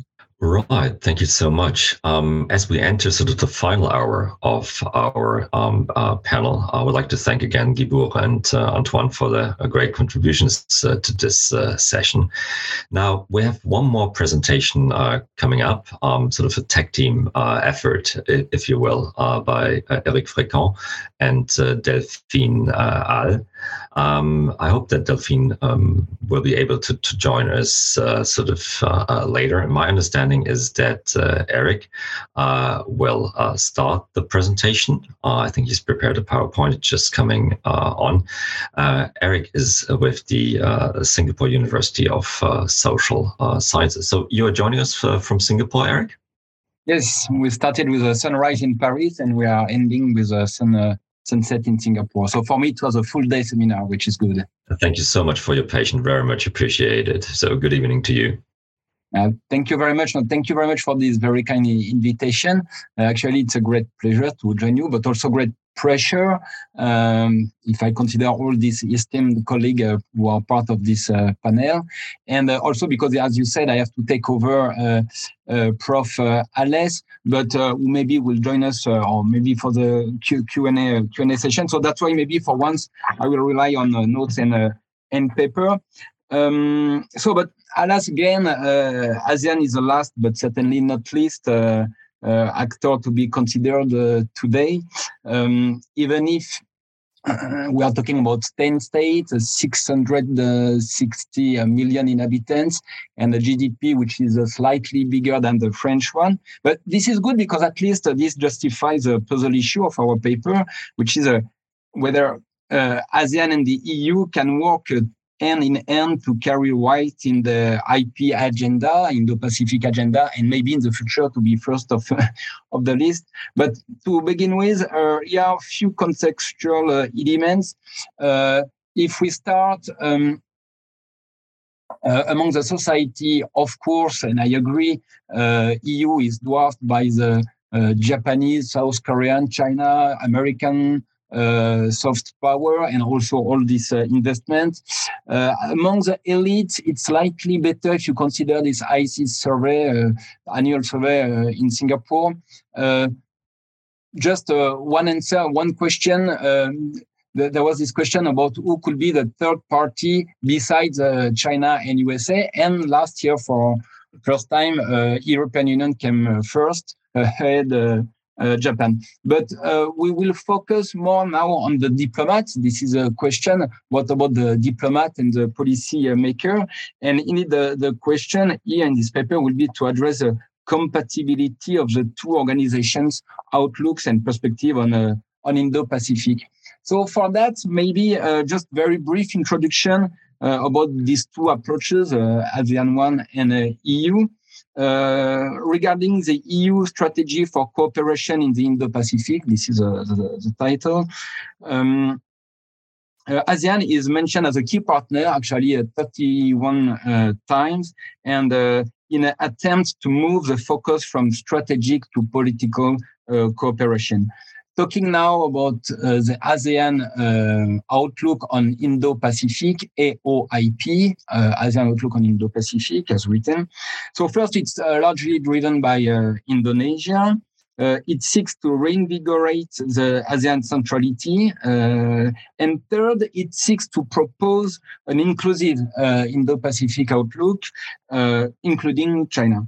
So that said, to assess the compatibility of uh, these two strategies, uh, and maybe in the longer term um, to assess the capacity to become a major actor in the Indo-Pacific. So it takes to see not only whether ASEAN can be a relevant or accommodating uh, partner to the EU strategy, but also whether uh, the EU is perceived as a legitimate and credible uh, Indo-Pacific uh, stakeholders. And furthermore, we will see that um, the challenges uh, for the rapprochement uh, are both structural uh, in dark blue and conjectural in light blue. So first, maybe let's start with um, ASEAN and EU who are made to work hand in hand. And uh, first, the solid foundation to build uh, this uh, strong partnership. So first, ASEAN is obviously central. Um, if you consider the geography, trade, points, even the monsoon in the past, because in these three also, no need to elaborate from the Javanese crossroads to Marty Natalegawa's, they said, the, this in, Indonesian in, initiatives uh, more recently. And also, the, if you consider the institution, so I guess you're familiar with the ARF, uh, ASEAN Regional Forum, uh, EAS, um, East Asia Summit, uh, ADMM Plus, uh, Asia Defense Ministerial Meeting, and then open to uh, eight other uh, countries, etc. Uh, but based on Amitav Acharya's definition of decentrality, we should add on that also decentrality is seen um, or sees ASEAN as a model uh, for other sub-regional groupings in the Asia Pacific, uh, and also as a platform, uh, as a platform within which precisely the wider Asia Pacific institutions are anchored. And this is fundamental as this institution embody uh, ASEAN uh, centrality and its main leaders' obsession to remain in the driver's seats uh, of regional cooperation. Uh, besides, uh, and more importantly, maybe uh, this centrality has both inward and outward drivers. and I, I, quote partly Amitav Acharya, because this centrality actually serves ASEAN member, and then I echo, I refer to some work by David Camroux uh, in the past and what he said earlier, or so some ASEAN members, but also ASEAN in general, uh, ASEAN strategic interests, uh, but also this centrality for the external powers also can be seen as a, a mutual acceptable way to engage themselves in Southeast Asia without raising the suspicions of opposition in its uh, nationalistic governments and peoples. So this is something maybe to keep in mind for the European Union. Uh, maybe EU can uh, help boost this ASEAN centrality uh, for better cooperation. Um, and then now, uh, let's move on to EU uh, with obviously in tune with all these ASEAN values, priorities, because nowadays there is a, a convergence uh, which makes uh, perfectly sense if you focus first on the ideological and complex uh, fundamentals or commonalities. Uh, first, vis-à-vis the great powers, if you consider both uh, European Union uh, members and ASEAN members regarding, I don't know, Bandung spirit, non-aligned movement, maybe Gaullo-Mitterrandism in France, maybe the last trend, I don't know, in, in Germany. Plus, also you have the shared concern to promote inclusivity. This is very important vis-à-vis -vis China. And then also you have a strong links uh, with USA because this is not uh, exclusive. And um, so these are the commonalities vis-à-vis -vis the great powers, but also you have the same view regarding the definition of security. Uh, definitely EU cannot focus on uh, hard security. and opted for a broader approach, and uh, which makes sense for ASEAN. And precisely, there was this question in the same um, survey: why to trust the EU? And the first uh, answer was because of the EU stance on environmental challenge, threat, etc. For 43 percent, while the EU's military power got uh, zero percent uh, on this survey. Uh, so we talk about these ideological complex uh, fundamentals or commonalities, but there is also uh, uh basically uh, an existing cooperation forming a stepping stone for further rapprochement. And this started 40 for more than 40 years ago, EU being a, a, dialogue partner of the ASEAN. And then we have a list of initiatives, but better to, to go faster. So having said that, maybe maybe now we can uh, move to um, uh, to the current favorable momentum, the window uh, of opportunity right now, and all these positive sign and impetuses. Um, I'm talking first about uh, all these positive signs coming from, I don't know, maybe a newly uh, uninhibited uh, ASEAN. I refer to, again, I don't know, but something like a post hedging era a demand for not having to choose uh, any sides between the US and uh, China? Is it uh, the Oedipian phase of mature and open-minded diplomacy by the ASEAN members? I don't know, but the thing is that definitely you had a series of speeches, interviews uh, for the Shangri-La Dialogue, ASEAN Summit, um, talking about precisely we don't want to choose uh, between this uh, great power. Maybe it links also to these new leaders uh, coming right now. But also, um, let's keep in mind that the ASEAN centrality is de facto under the threat uh, in the context of the Indo-Pacific, as it is marginal to many Indo-Pacific cooperation and for like Quad, AUKUS. And because of that, maybe the EU strategy provides an opportunity for ASEAN to grab some uh, attention. Um, so for these two reasons, all these speeches, talking about the dilemma and all these parallel initiatives uh, which challenge uh, ASEAN. the EU strategy is actually very timely and as the EU is a rather consensual, a consensual partner in contrast to the USA and uh, China, and is less focused on strategic balancing, but more on political inclusiveness and uh, connectivity. So uh, maybe at this stage, um, we can see uh, increasing uh, convergence. Uh, we could refer to some promising initiatives last year. Um, some French and German warships port of call in the region, some uh, EU members knocking on the door of uh, regional institution, uh, ReCAAP, etc. France now being a development partner, and also CRIMARIO. Um, our colleague talked about that and I'm sure uh, Marianne this afternoon will elaborate on it, CRIMARIO 2, which focus more on Southeast Asia.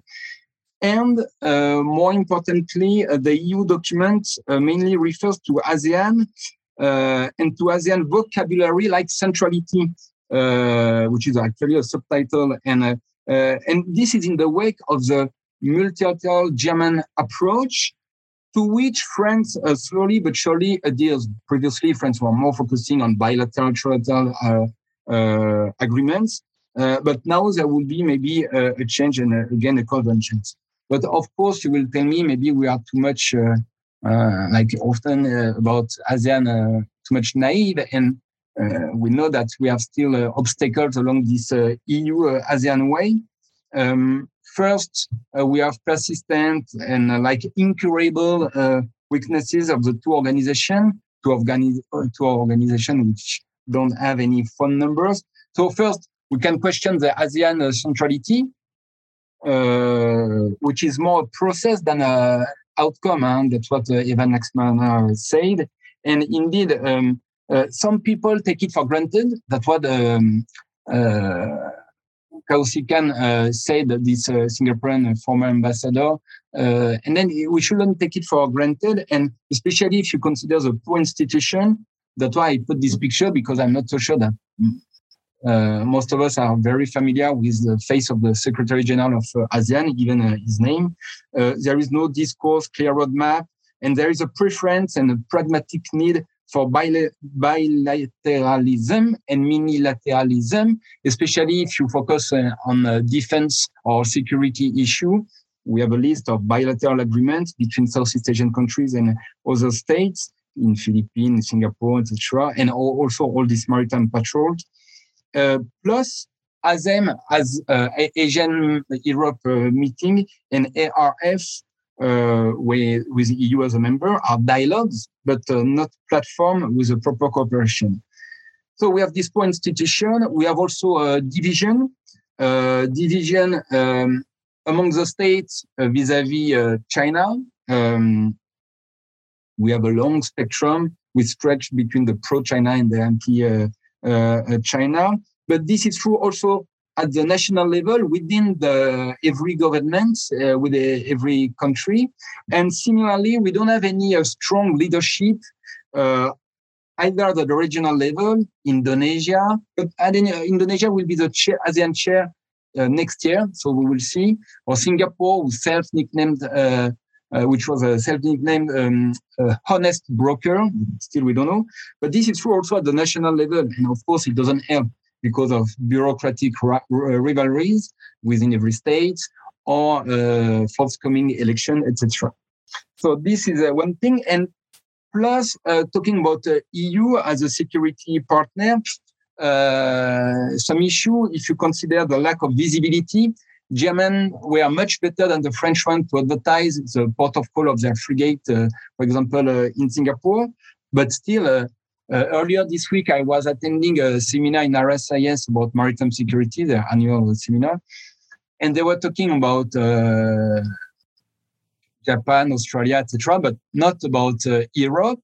Or when they talk about Europe, it was about not about the European Union, but uh, the Dutch, the German, but not the French again. So that's why there is a lot which can be done for that. lack of visibility, lack of uh, levers also. Um, uh, interestingly, let's point out that EU or EU members are quite secondary or even absent from uh, most of the ASEAN-led fora.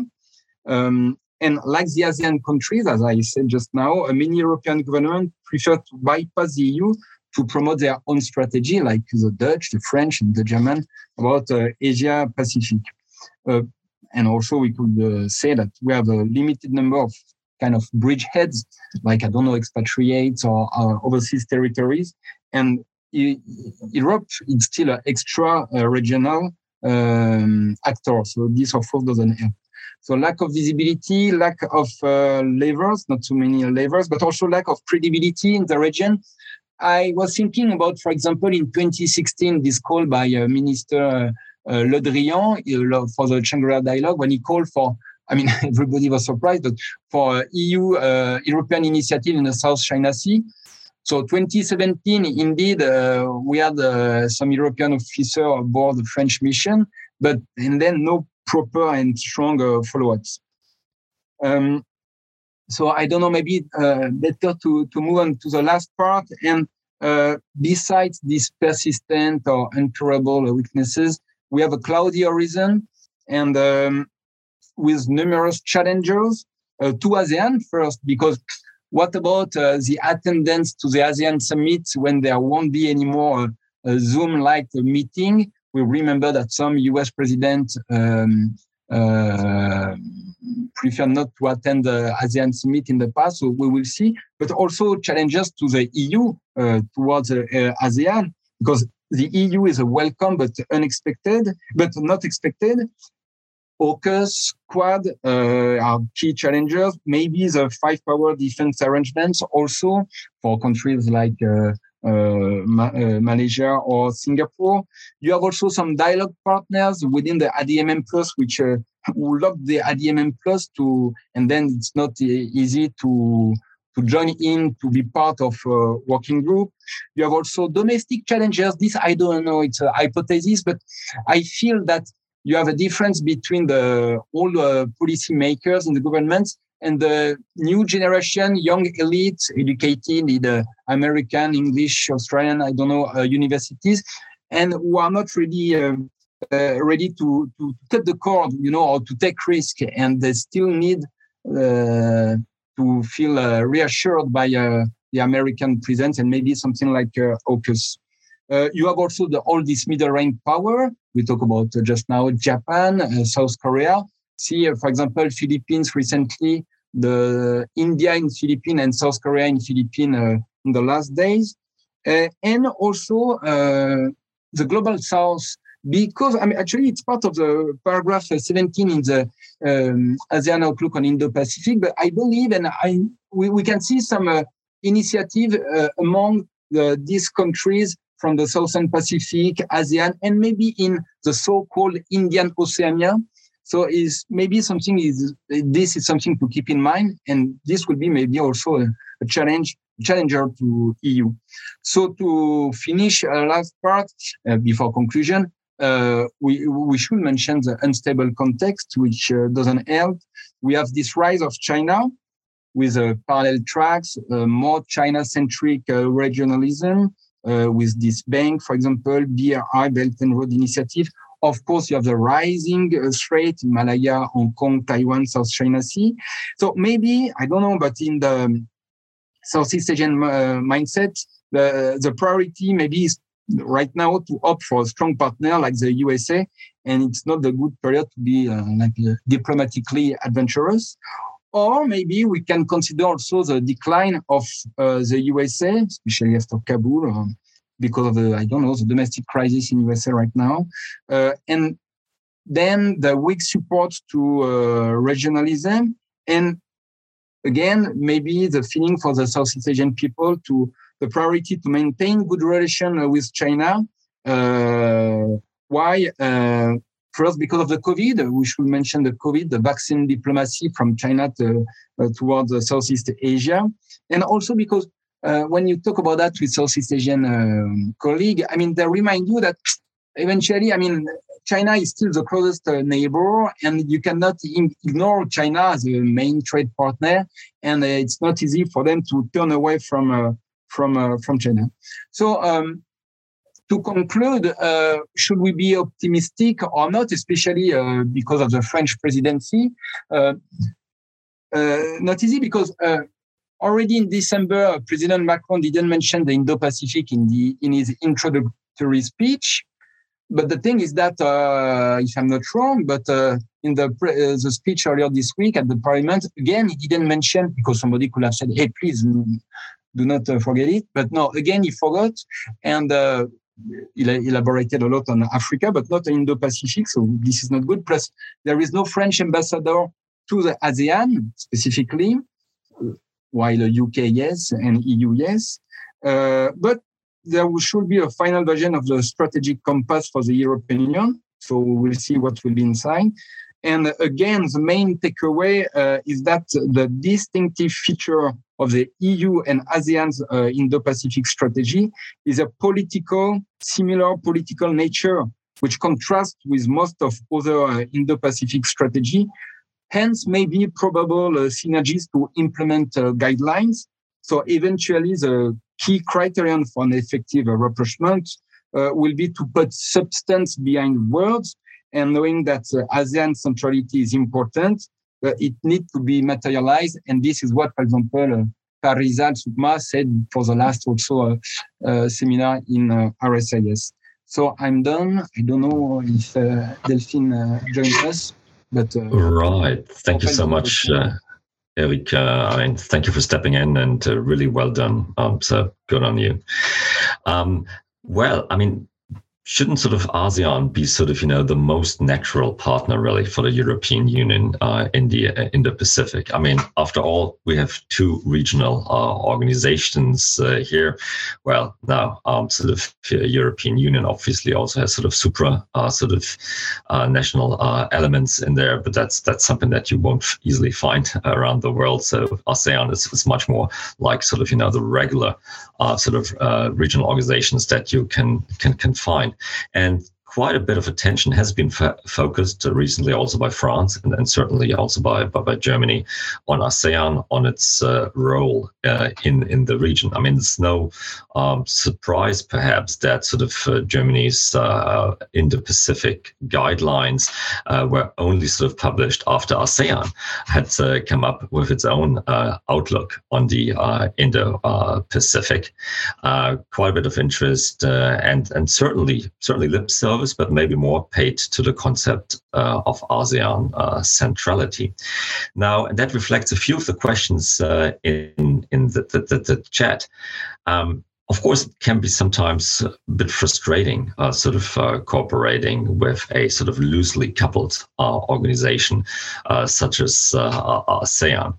Um, and the question thus would be sort of how much can we actually really uh, expect in terms of in concrete terms, in terms of collaboration with a regional organization, or should the focus in Southeast Asia not be more on individual countries? Right? Sort of, you know, the, the Indonesias, the, the, the Vietnams, uh, the Singapores, the Malaysias, what, what have you uh, in uh, the region. Isn't, isn't there much more to expect when it comes really sort of to, to concrete uh, collaboration? I think that that also reflects one of the uh, questions in the chat. Um, and then there is a question by uh, Augustin Normand. Um, maybe we can pass the mic to him. But, but first, first to you, Eric. I mean, sort of, is, is there is there really sort of uh, much to expect from sort of you know regional organization to regional organization cooperation, or, or, shouldn't we, and that means the European Union, individual member countries of the European, not really focus more uh, on cooperation with sort of uh, uh member states, with nation states in Southeast Asia? Mm. No, thank you very much. This is a key question, but uh, you're so right. It, seems to be so natural that the, the two organizations should uh, work together. But maybe both can be done in parallel. That's what some country argues. I mean, we can have our bilateral uh, agreement time to time with any specific countries, but also we can work within the European Union for visa with, together with uh, with ASEAN. Uh, we will see. Um, uh, as said, uh, so we have this presidency. I, it's only three months, and uh, uh most probably it won't be enough. But uh, within the European Union, um, you can see since uh, 2017 there is an effort to become a, a real key player on security issue. So maybe a next stage could be precisely to move on not only in Europe, in Europe, East Europe, or vis-à-vis Russia or Africa, but maybe next stage in uh, in the Pacific. Um, so uh, I, I, don't know, but you have uh, right now uh, initiative, I mean, uh, which are done, ESIWA and also Crimario. So this can be also a first step and to work on. And um, so, and you have a strong uh, diplomatic uh, uh, representative in the region from EU in every country, almost every country. So this should help as well. But again, it's as said um, because of this threat from China and or USA, sooner or later there is this key issue of survival and security and uh, europe cannot help for that. Uh, but definitely uh, because of this uh, main uh, common concern about uh, um, i would say human security i mean environmental issue etc i'm quite optimistic in the near future. Knowing that i said at the beginning we can do both because I agree it's very tempting to go straight to Indonesia, to go straight to Vietnam, and to move on. And uh, but maybe the the at the end of the day, the solution will be in between uh, to work only with uh, some countries within ASEAN. ASEAN knows to for um, for maritime patrol in the Malacca Strait in the Sulu Sea to work at the military level. So maybe this can be an option also. Mm. Yeah, I think that the point is really well taken. It doesn't have to be an either or. It, it really sort of depends on the issues mm. uh, where you would like to see collaboration uh, then. Right. So I, I, don't know whether we have Augustin uh, still yes. Uh, yes. with us. Yes. Right. Very good. Thank you very much for, for taking uh, my question. Uh, thank you, Mr. Frécon, for your intervention. Uh, I do have a question because you have explained um, that uh, both ASEAN and Europe uh, have uh, the common approach to have an inclusive approach toward China. But however, one can say that uh, such an approach comes in the EU Um, meanwhile, with a threat threatening of uh, their uh, their stance uh, toward China, especially since 2019, and um, is it possible to say that the situation in Myanmar uh, and the difficulty of the ASEAN to manage it uh, can, in this context, uh, accelerate or slowing down the exchanges and the relations between the EU and ASEAN? Thank you. Thank you very much. But indeed, you're right. In the context, I should add on um, indeed the, the uh, the crisis in Myanmar. Thank you for that. Uh, but this, I don't know, it's a tricky issue because, uh, you know, uh, non-interference of external actors. So even for uh, uh, countries, ASEAN members, it's not easy to, to, to talk about Myanmar. So maybe for European Union, it won't be easy, but already you had some statement of the European Union uh, about uh, of all the European countries about uh, Myanmar, and um, but and then the first part of your question was about the difference between uh, uh, how to include uh, China for the ASEAN people or European people. I don't know, but uh, the thing that it's not easy to explain. I agree, especially to uh, to sometimes to Southeast Asian uh, people. I remember this seminar, especially after this naval exercise, La Pérouse, uh, with a quad member. And then uh, the question was, so now you are part of the quad uh, and anti-China, etc. And then I say, no, no, because uh, uh, but actually I was quoting Eva who said uh, China is a problem, but maybe is also part of the of the of the solution. Um, so indeed, it's a delicate, tricky position for the European Union vis-à-vis China, and. Um, but still, uh, the key thing, I mean, uh, both are working, are ready to work together with uh, with China. Uh, I remember this tweet by uh, Al Passy, this French admiral, uh, together having a meeting with with a Chinese counterpart. So this maybe can be an example of the, the, the, the, position. But again, it's very difficult because I remember the comments. It's not that smooth. And something tell me that even among the European and the and even among the French, uh, I'm not so sure there is a clear uh, framework about uh, what do you mean with uh, uh, this. Um, for example, when European people or French people say we could uh, we should champion a third path. okay, but what do you mean? Because still.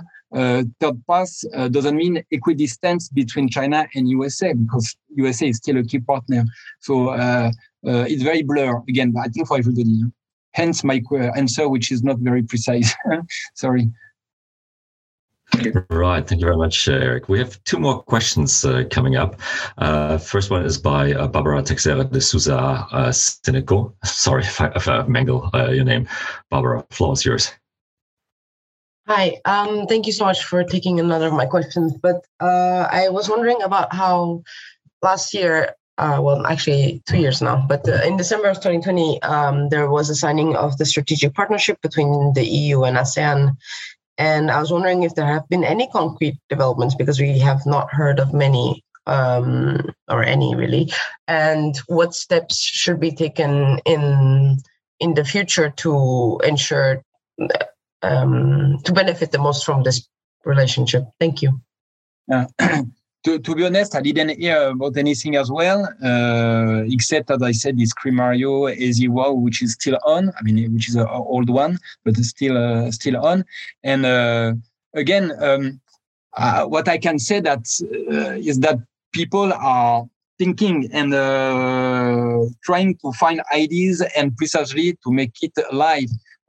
I don't know if it's part or because of this partnership, but the thing is that now you have a European Union liaison officer in uh, Indonesia.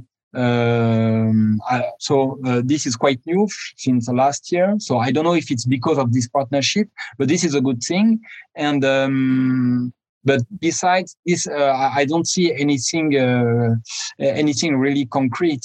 And uh, that's why we need to wait for the maybe the strategic compass to take over, and uh, or maybe the Indonesian chair. Um, last year we had Brunei as a chair of ASEAN. This year is uh, Cambodia, which is quite close of uh, China. So I don't know if it's a good momentum right now. So hopefully next year we will see uh, uh, more initiative. But uh, I agree, and that was my conclusion actually. and that was the conclusion of Rizal Sukma also. so Rizal Sukma, for example, was calling for to edit to update the ASEAN Charter. So, but uh, it's a great job. So uh, it's not easy. So, um, as said uh, just before, we have to stay tuned and to to to watch over. Right. Thank you so much, Eric. Um, we have what seems to be sort of the, the final uh, question. Uh, again, a question by uh, Eva. Eva, floor is yours.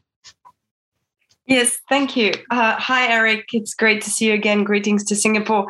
Uh, thanks for the presentation. I have a question on the South China Sea directly. Um, because over the years, it seems to me that from uh, talking with various actors across Southeast Asia, it seems to me that we're doomed if we do or and doomed if we don't.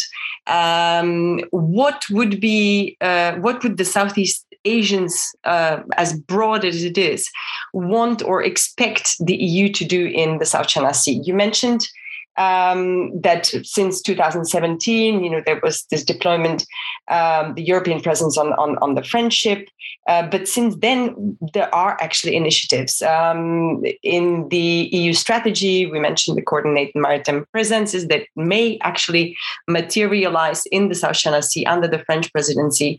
Um, we have a German frigate now uh, in the South China Sea, um, the Dutch in the region, etc., etc but you know uh, it, either is never it's never enough so it's criticized for not being enough and occasionally it is actually quite criticized uh, also for being too much um, because there it's it's already internationalized enough it's it's not really in our in our interest etc and these voices come uh, from indonesia from malaysia not necessarily from uh, pro chinese uh, analysts. So yeah a complex question but what would they want us to do really no, but you, are the expert on it, but uh, uh, no, but that's the point. We are moving to art security uh, issue, and this is a, a field where uh, EU is not at ease. And uh, as you said, uh, you, you had all these frigates um, sailing across the South China Sea. I think what can be done, eh, actually, maybe in tune with what is doing NGO, the Center for Humanitarian Dialogue, because they are working on um, law enforcement agencies, including Chinese one, to put them together and uh, to learn how to work together. And maybe uh, uh, EU uh, could be part of this dialogue, this cooperation, these trainings also uh, with all these actors of the South China Sea, because we are sharing same issue, talking about illegal migration, maritime terrorism, uh, I don't know. Maritime pollution, definitely. Recently, there was this seminar between France and uh, Vietnam on maritime uh, pollution. So, as said earlier, I mean, this human security issue is where uh, perfectly fit with the EU agenda, and maybe that's where we can. Uh, move on to to work indirectly on the South China Sea, but because if not, precisely back to the previous question because of the uh, difficult uh, relation i mean difficult the the relation with china which is not easy to to define or to frame uh, it's not easy consequently i mean to take uh, any clear uh, initiatives and that's why indeed uh, maybe in the future because with the mission jeanne d'arc again we will have a um, EU officer on board. This can be an idea. Um, uh, I heard about also some other idea um, to work together, EU, ASEAN Navy. So uh, I don't know, but uh, uh again, it's not an easy. I mean, um, the only way to move uh, forward ahead, I think, is to work on uh, human security, pollution, law enforcement at sea, and illegal fishing, which is a, a key issue, and illegal migration. This, I think, will be a good first step. And based on it, we can work with all the the state claimants. So I don't know. Right. I said this would be the last question, but actually, some uh, final question has come in uh, by uh, Philippe uh, Boson. Maybe you can just read out uh, the, the, question. Um, and it's well it says among asean nations we don't talk much about indonesia uh, which is on the rise uh, sort of in economic and military terms. So can indonesia take a kind of lead within asean or regionally to do that? And of course in, in some ways it already has done so with the asean outlook on the uh, indo-pacific. And, and, in fact it was sort of ASEAN, uh, sort of indonesia who had sort of dragged uh, the, the other uh, sort of asean countries into that trying to make sure that sort of um, ASEAN centrality uh, would be preserved also in, in age um, and in the space of the Indo-Pacific. But the question is to you, Eric, not to me. no, no, no, uh, uh, no, no, but definitely uh, that, that, that's what uh, I said um, at the beginning. Uh, uh, it's mainly Indonesian driven. I mean, this ASEAN outlook on, on Indo-Pacific. Even if you consider all the researchers, etc., a lot come from uh, Indonesia. If you consider the size, uh, because sometimes we forget because of the Mercator uh, production, but Indonesia is something like from Dublin to Tehran, so it's very very big. It's half of uh, ASEAN. Uh, so that's why let's uh, wait and see for next year when they will be the chair of ASEAN. But um, in 2017, um, we had a French president going to Indonesia, and this was the first time since 1986 knowing that we are talking about the fourth most populated uh, state in the world. And uh, and uh, so we had to wait for many, many years. But eventually we had this president who went there and then to start a strong partnership on maritime security. Uh, so this is a first thing. And uh, so I know uh, there are some um, avenue to cooperate on uh, for the training of Coast Guard uh, in Indonesia as well. Um, plus, we, we talk about I don't know maybe Rafales to be sold in uh, in Indonesia. So I think definitely there is a lot to do with Indonesia, which was not the choice number one of France in the past, but now uh, more more and more. So and uh, hopefully EU will be in the wake and will uh, follow uh, as well. And uh, I agree. I believe a lot. always, you know, it's between Indonesia or Singapore. Singapore is much smaller, but in terms of um, soft power, uh, media, uh, university also it's very uh, powerful and maybe also a very neutral state. So uh, uh, Singapore and uh, Indonesia yeah, can definitely take the lead. But Indonesia, you soon you will have election, and the, the, the pity is the lack of leadership within Indonesia. Jokowi, um, I mean, if you consider Luhut, pro-China, if you consider the Navy, anti-China, if you consider the Coast Guard, very anti-China because they want to, uh, to promote their own agency. So uh, it's not easy to have a clear view of the Indonesian uh, Right. Okay. Very good. Actually, another question has, uh, come in. There, there is uh, substantial uh, interest then, but that that's more a question about sort of European capacities in the maritime realm. Obviously, there are some sort of structural constraints in that that regard. Um, and of course, the Indo-Pacific is, is only one theater, one pretty far away theater uh, in which sort of uh, European navies uh, operate. I mean, there are certainly limits. I mean, I can definitely say that from, from the German perspective. I mean, we have something like, I don't know, 10 frigates or so, sort of three are sort of constantly then sort of, you know, refurbished. Three are used sort of, you know, maybe for training purposes uh, in the Mediterranean Sea and, and, and, and so on. So only sort of very sort of few ships on which you can actually draw. And if you want to then have a more sort of, you know, continuous uh, maritime presence of the, the Europeans uh, in the Indo-Pacific, how can you achieve that uh, given these uh, resource constraints? Do you, do you have an, a perspective on that, Eric? But I, I actually, maybe um, we should recall that uh, maritime security doesn't rely only on um, naval presence at sea. Of course, it's very important, and the Germans are making a big effort. And uh, we have this Bayern frigate, and they say that I mean Berlin said that it should be uh, uh, quite consistent in the in the the near future. Plus the French, uh, but this is one thing. Uh, uh, previously about India, we talk about MDA, maritime domain awareness, and Europe can do a lot if you consider some even French company like Unseenlabs uh, to monitor, survey all this uh, maritime uh, traffic. Uh, if you consider all these liaison officer within the information fusion center, as we said, not only in India but also in Singapore, also in uh, Peru now, now there is something which will be open in Vanuatu as well, and French is uh, quite present. You have a, a French MICA center based in Brest, and uh, which does a lot in terms of uh, monitoring. And uh, his report was shared uh, uh, quite broadly recently, annual reports. Um, so a lot is done actually, and all this shipping community which report to the French Navy, and then thereafter. Uh, the information is shared. So even if we are not there, uh, we can still uh, contribute and eventually see, for example, France has been recently welcomed as an observer uh, for the SEACAT uh, exercise. Uh, same for the Sama Sama, which is kind of a US Philippine exercise. So why not in the future to have not France but EU as an observer? So you don't need to need to send any frigates, just to send somebody to spend time behind the computer to attend the, the, exercise.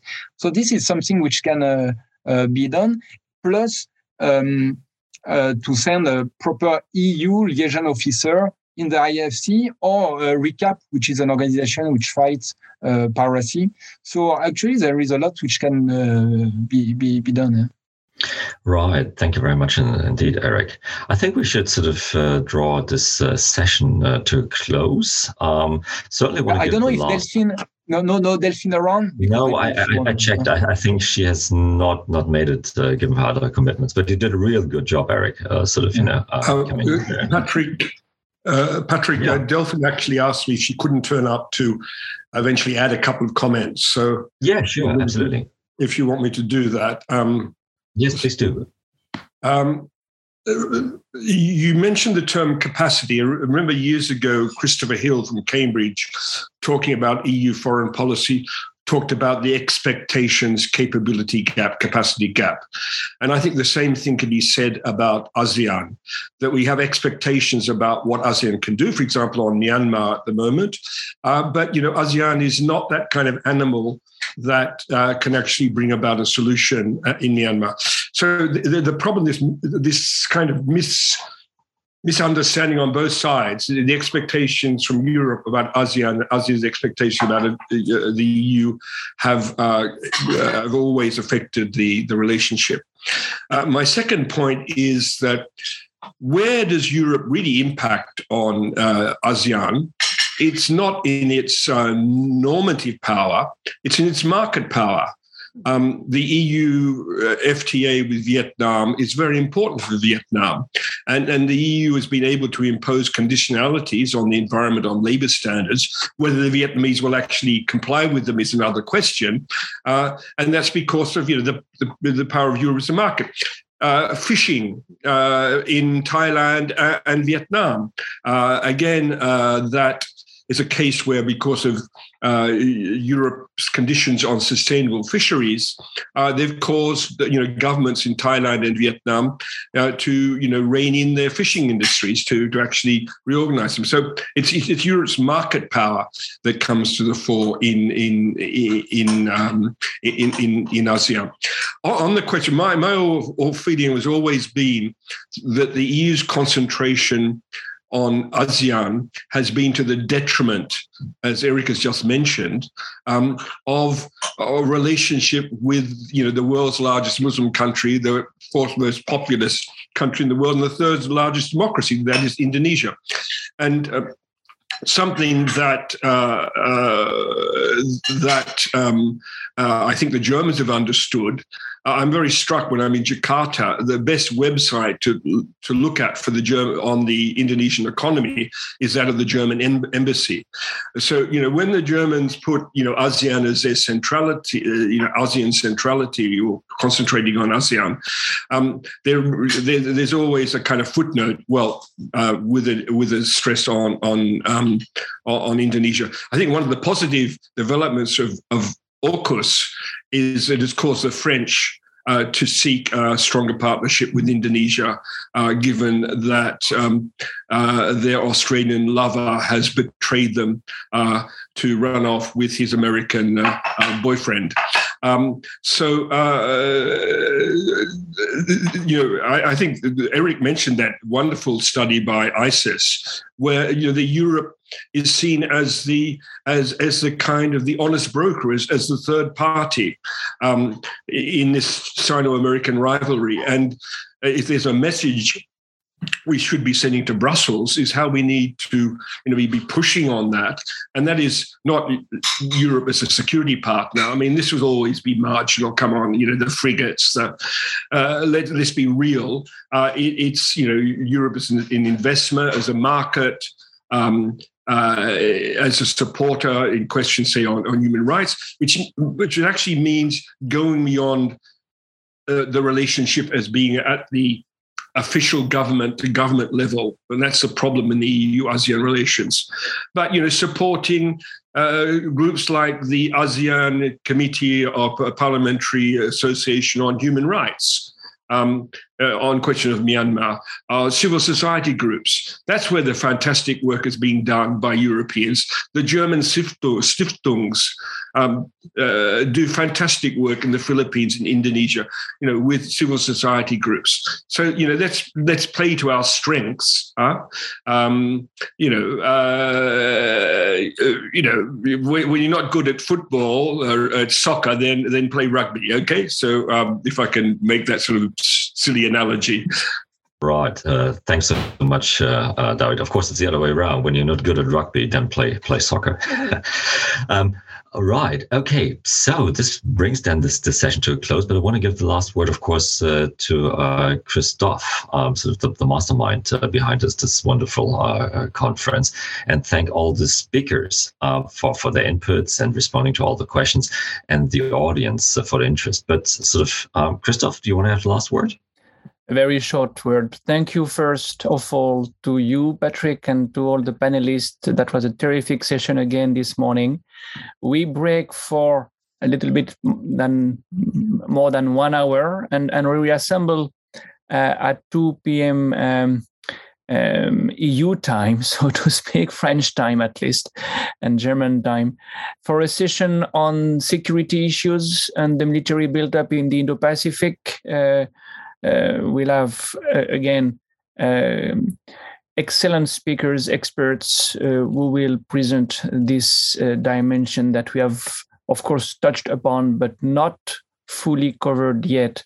that is the strategic military dimension of the Indo-Pacific strategies.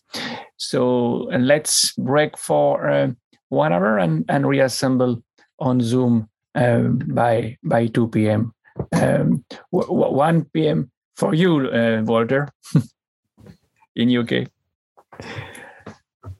See you then. Bye bye. Bye bye. Au revoir. Tschüss. Au revoir.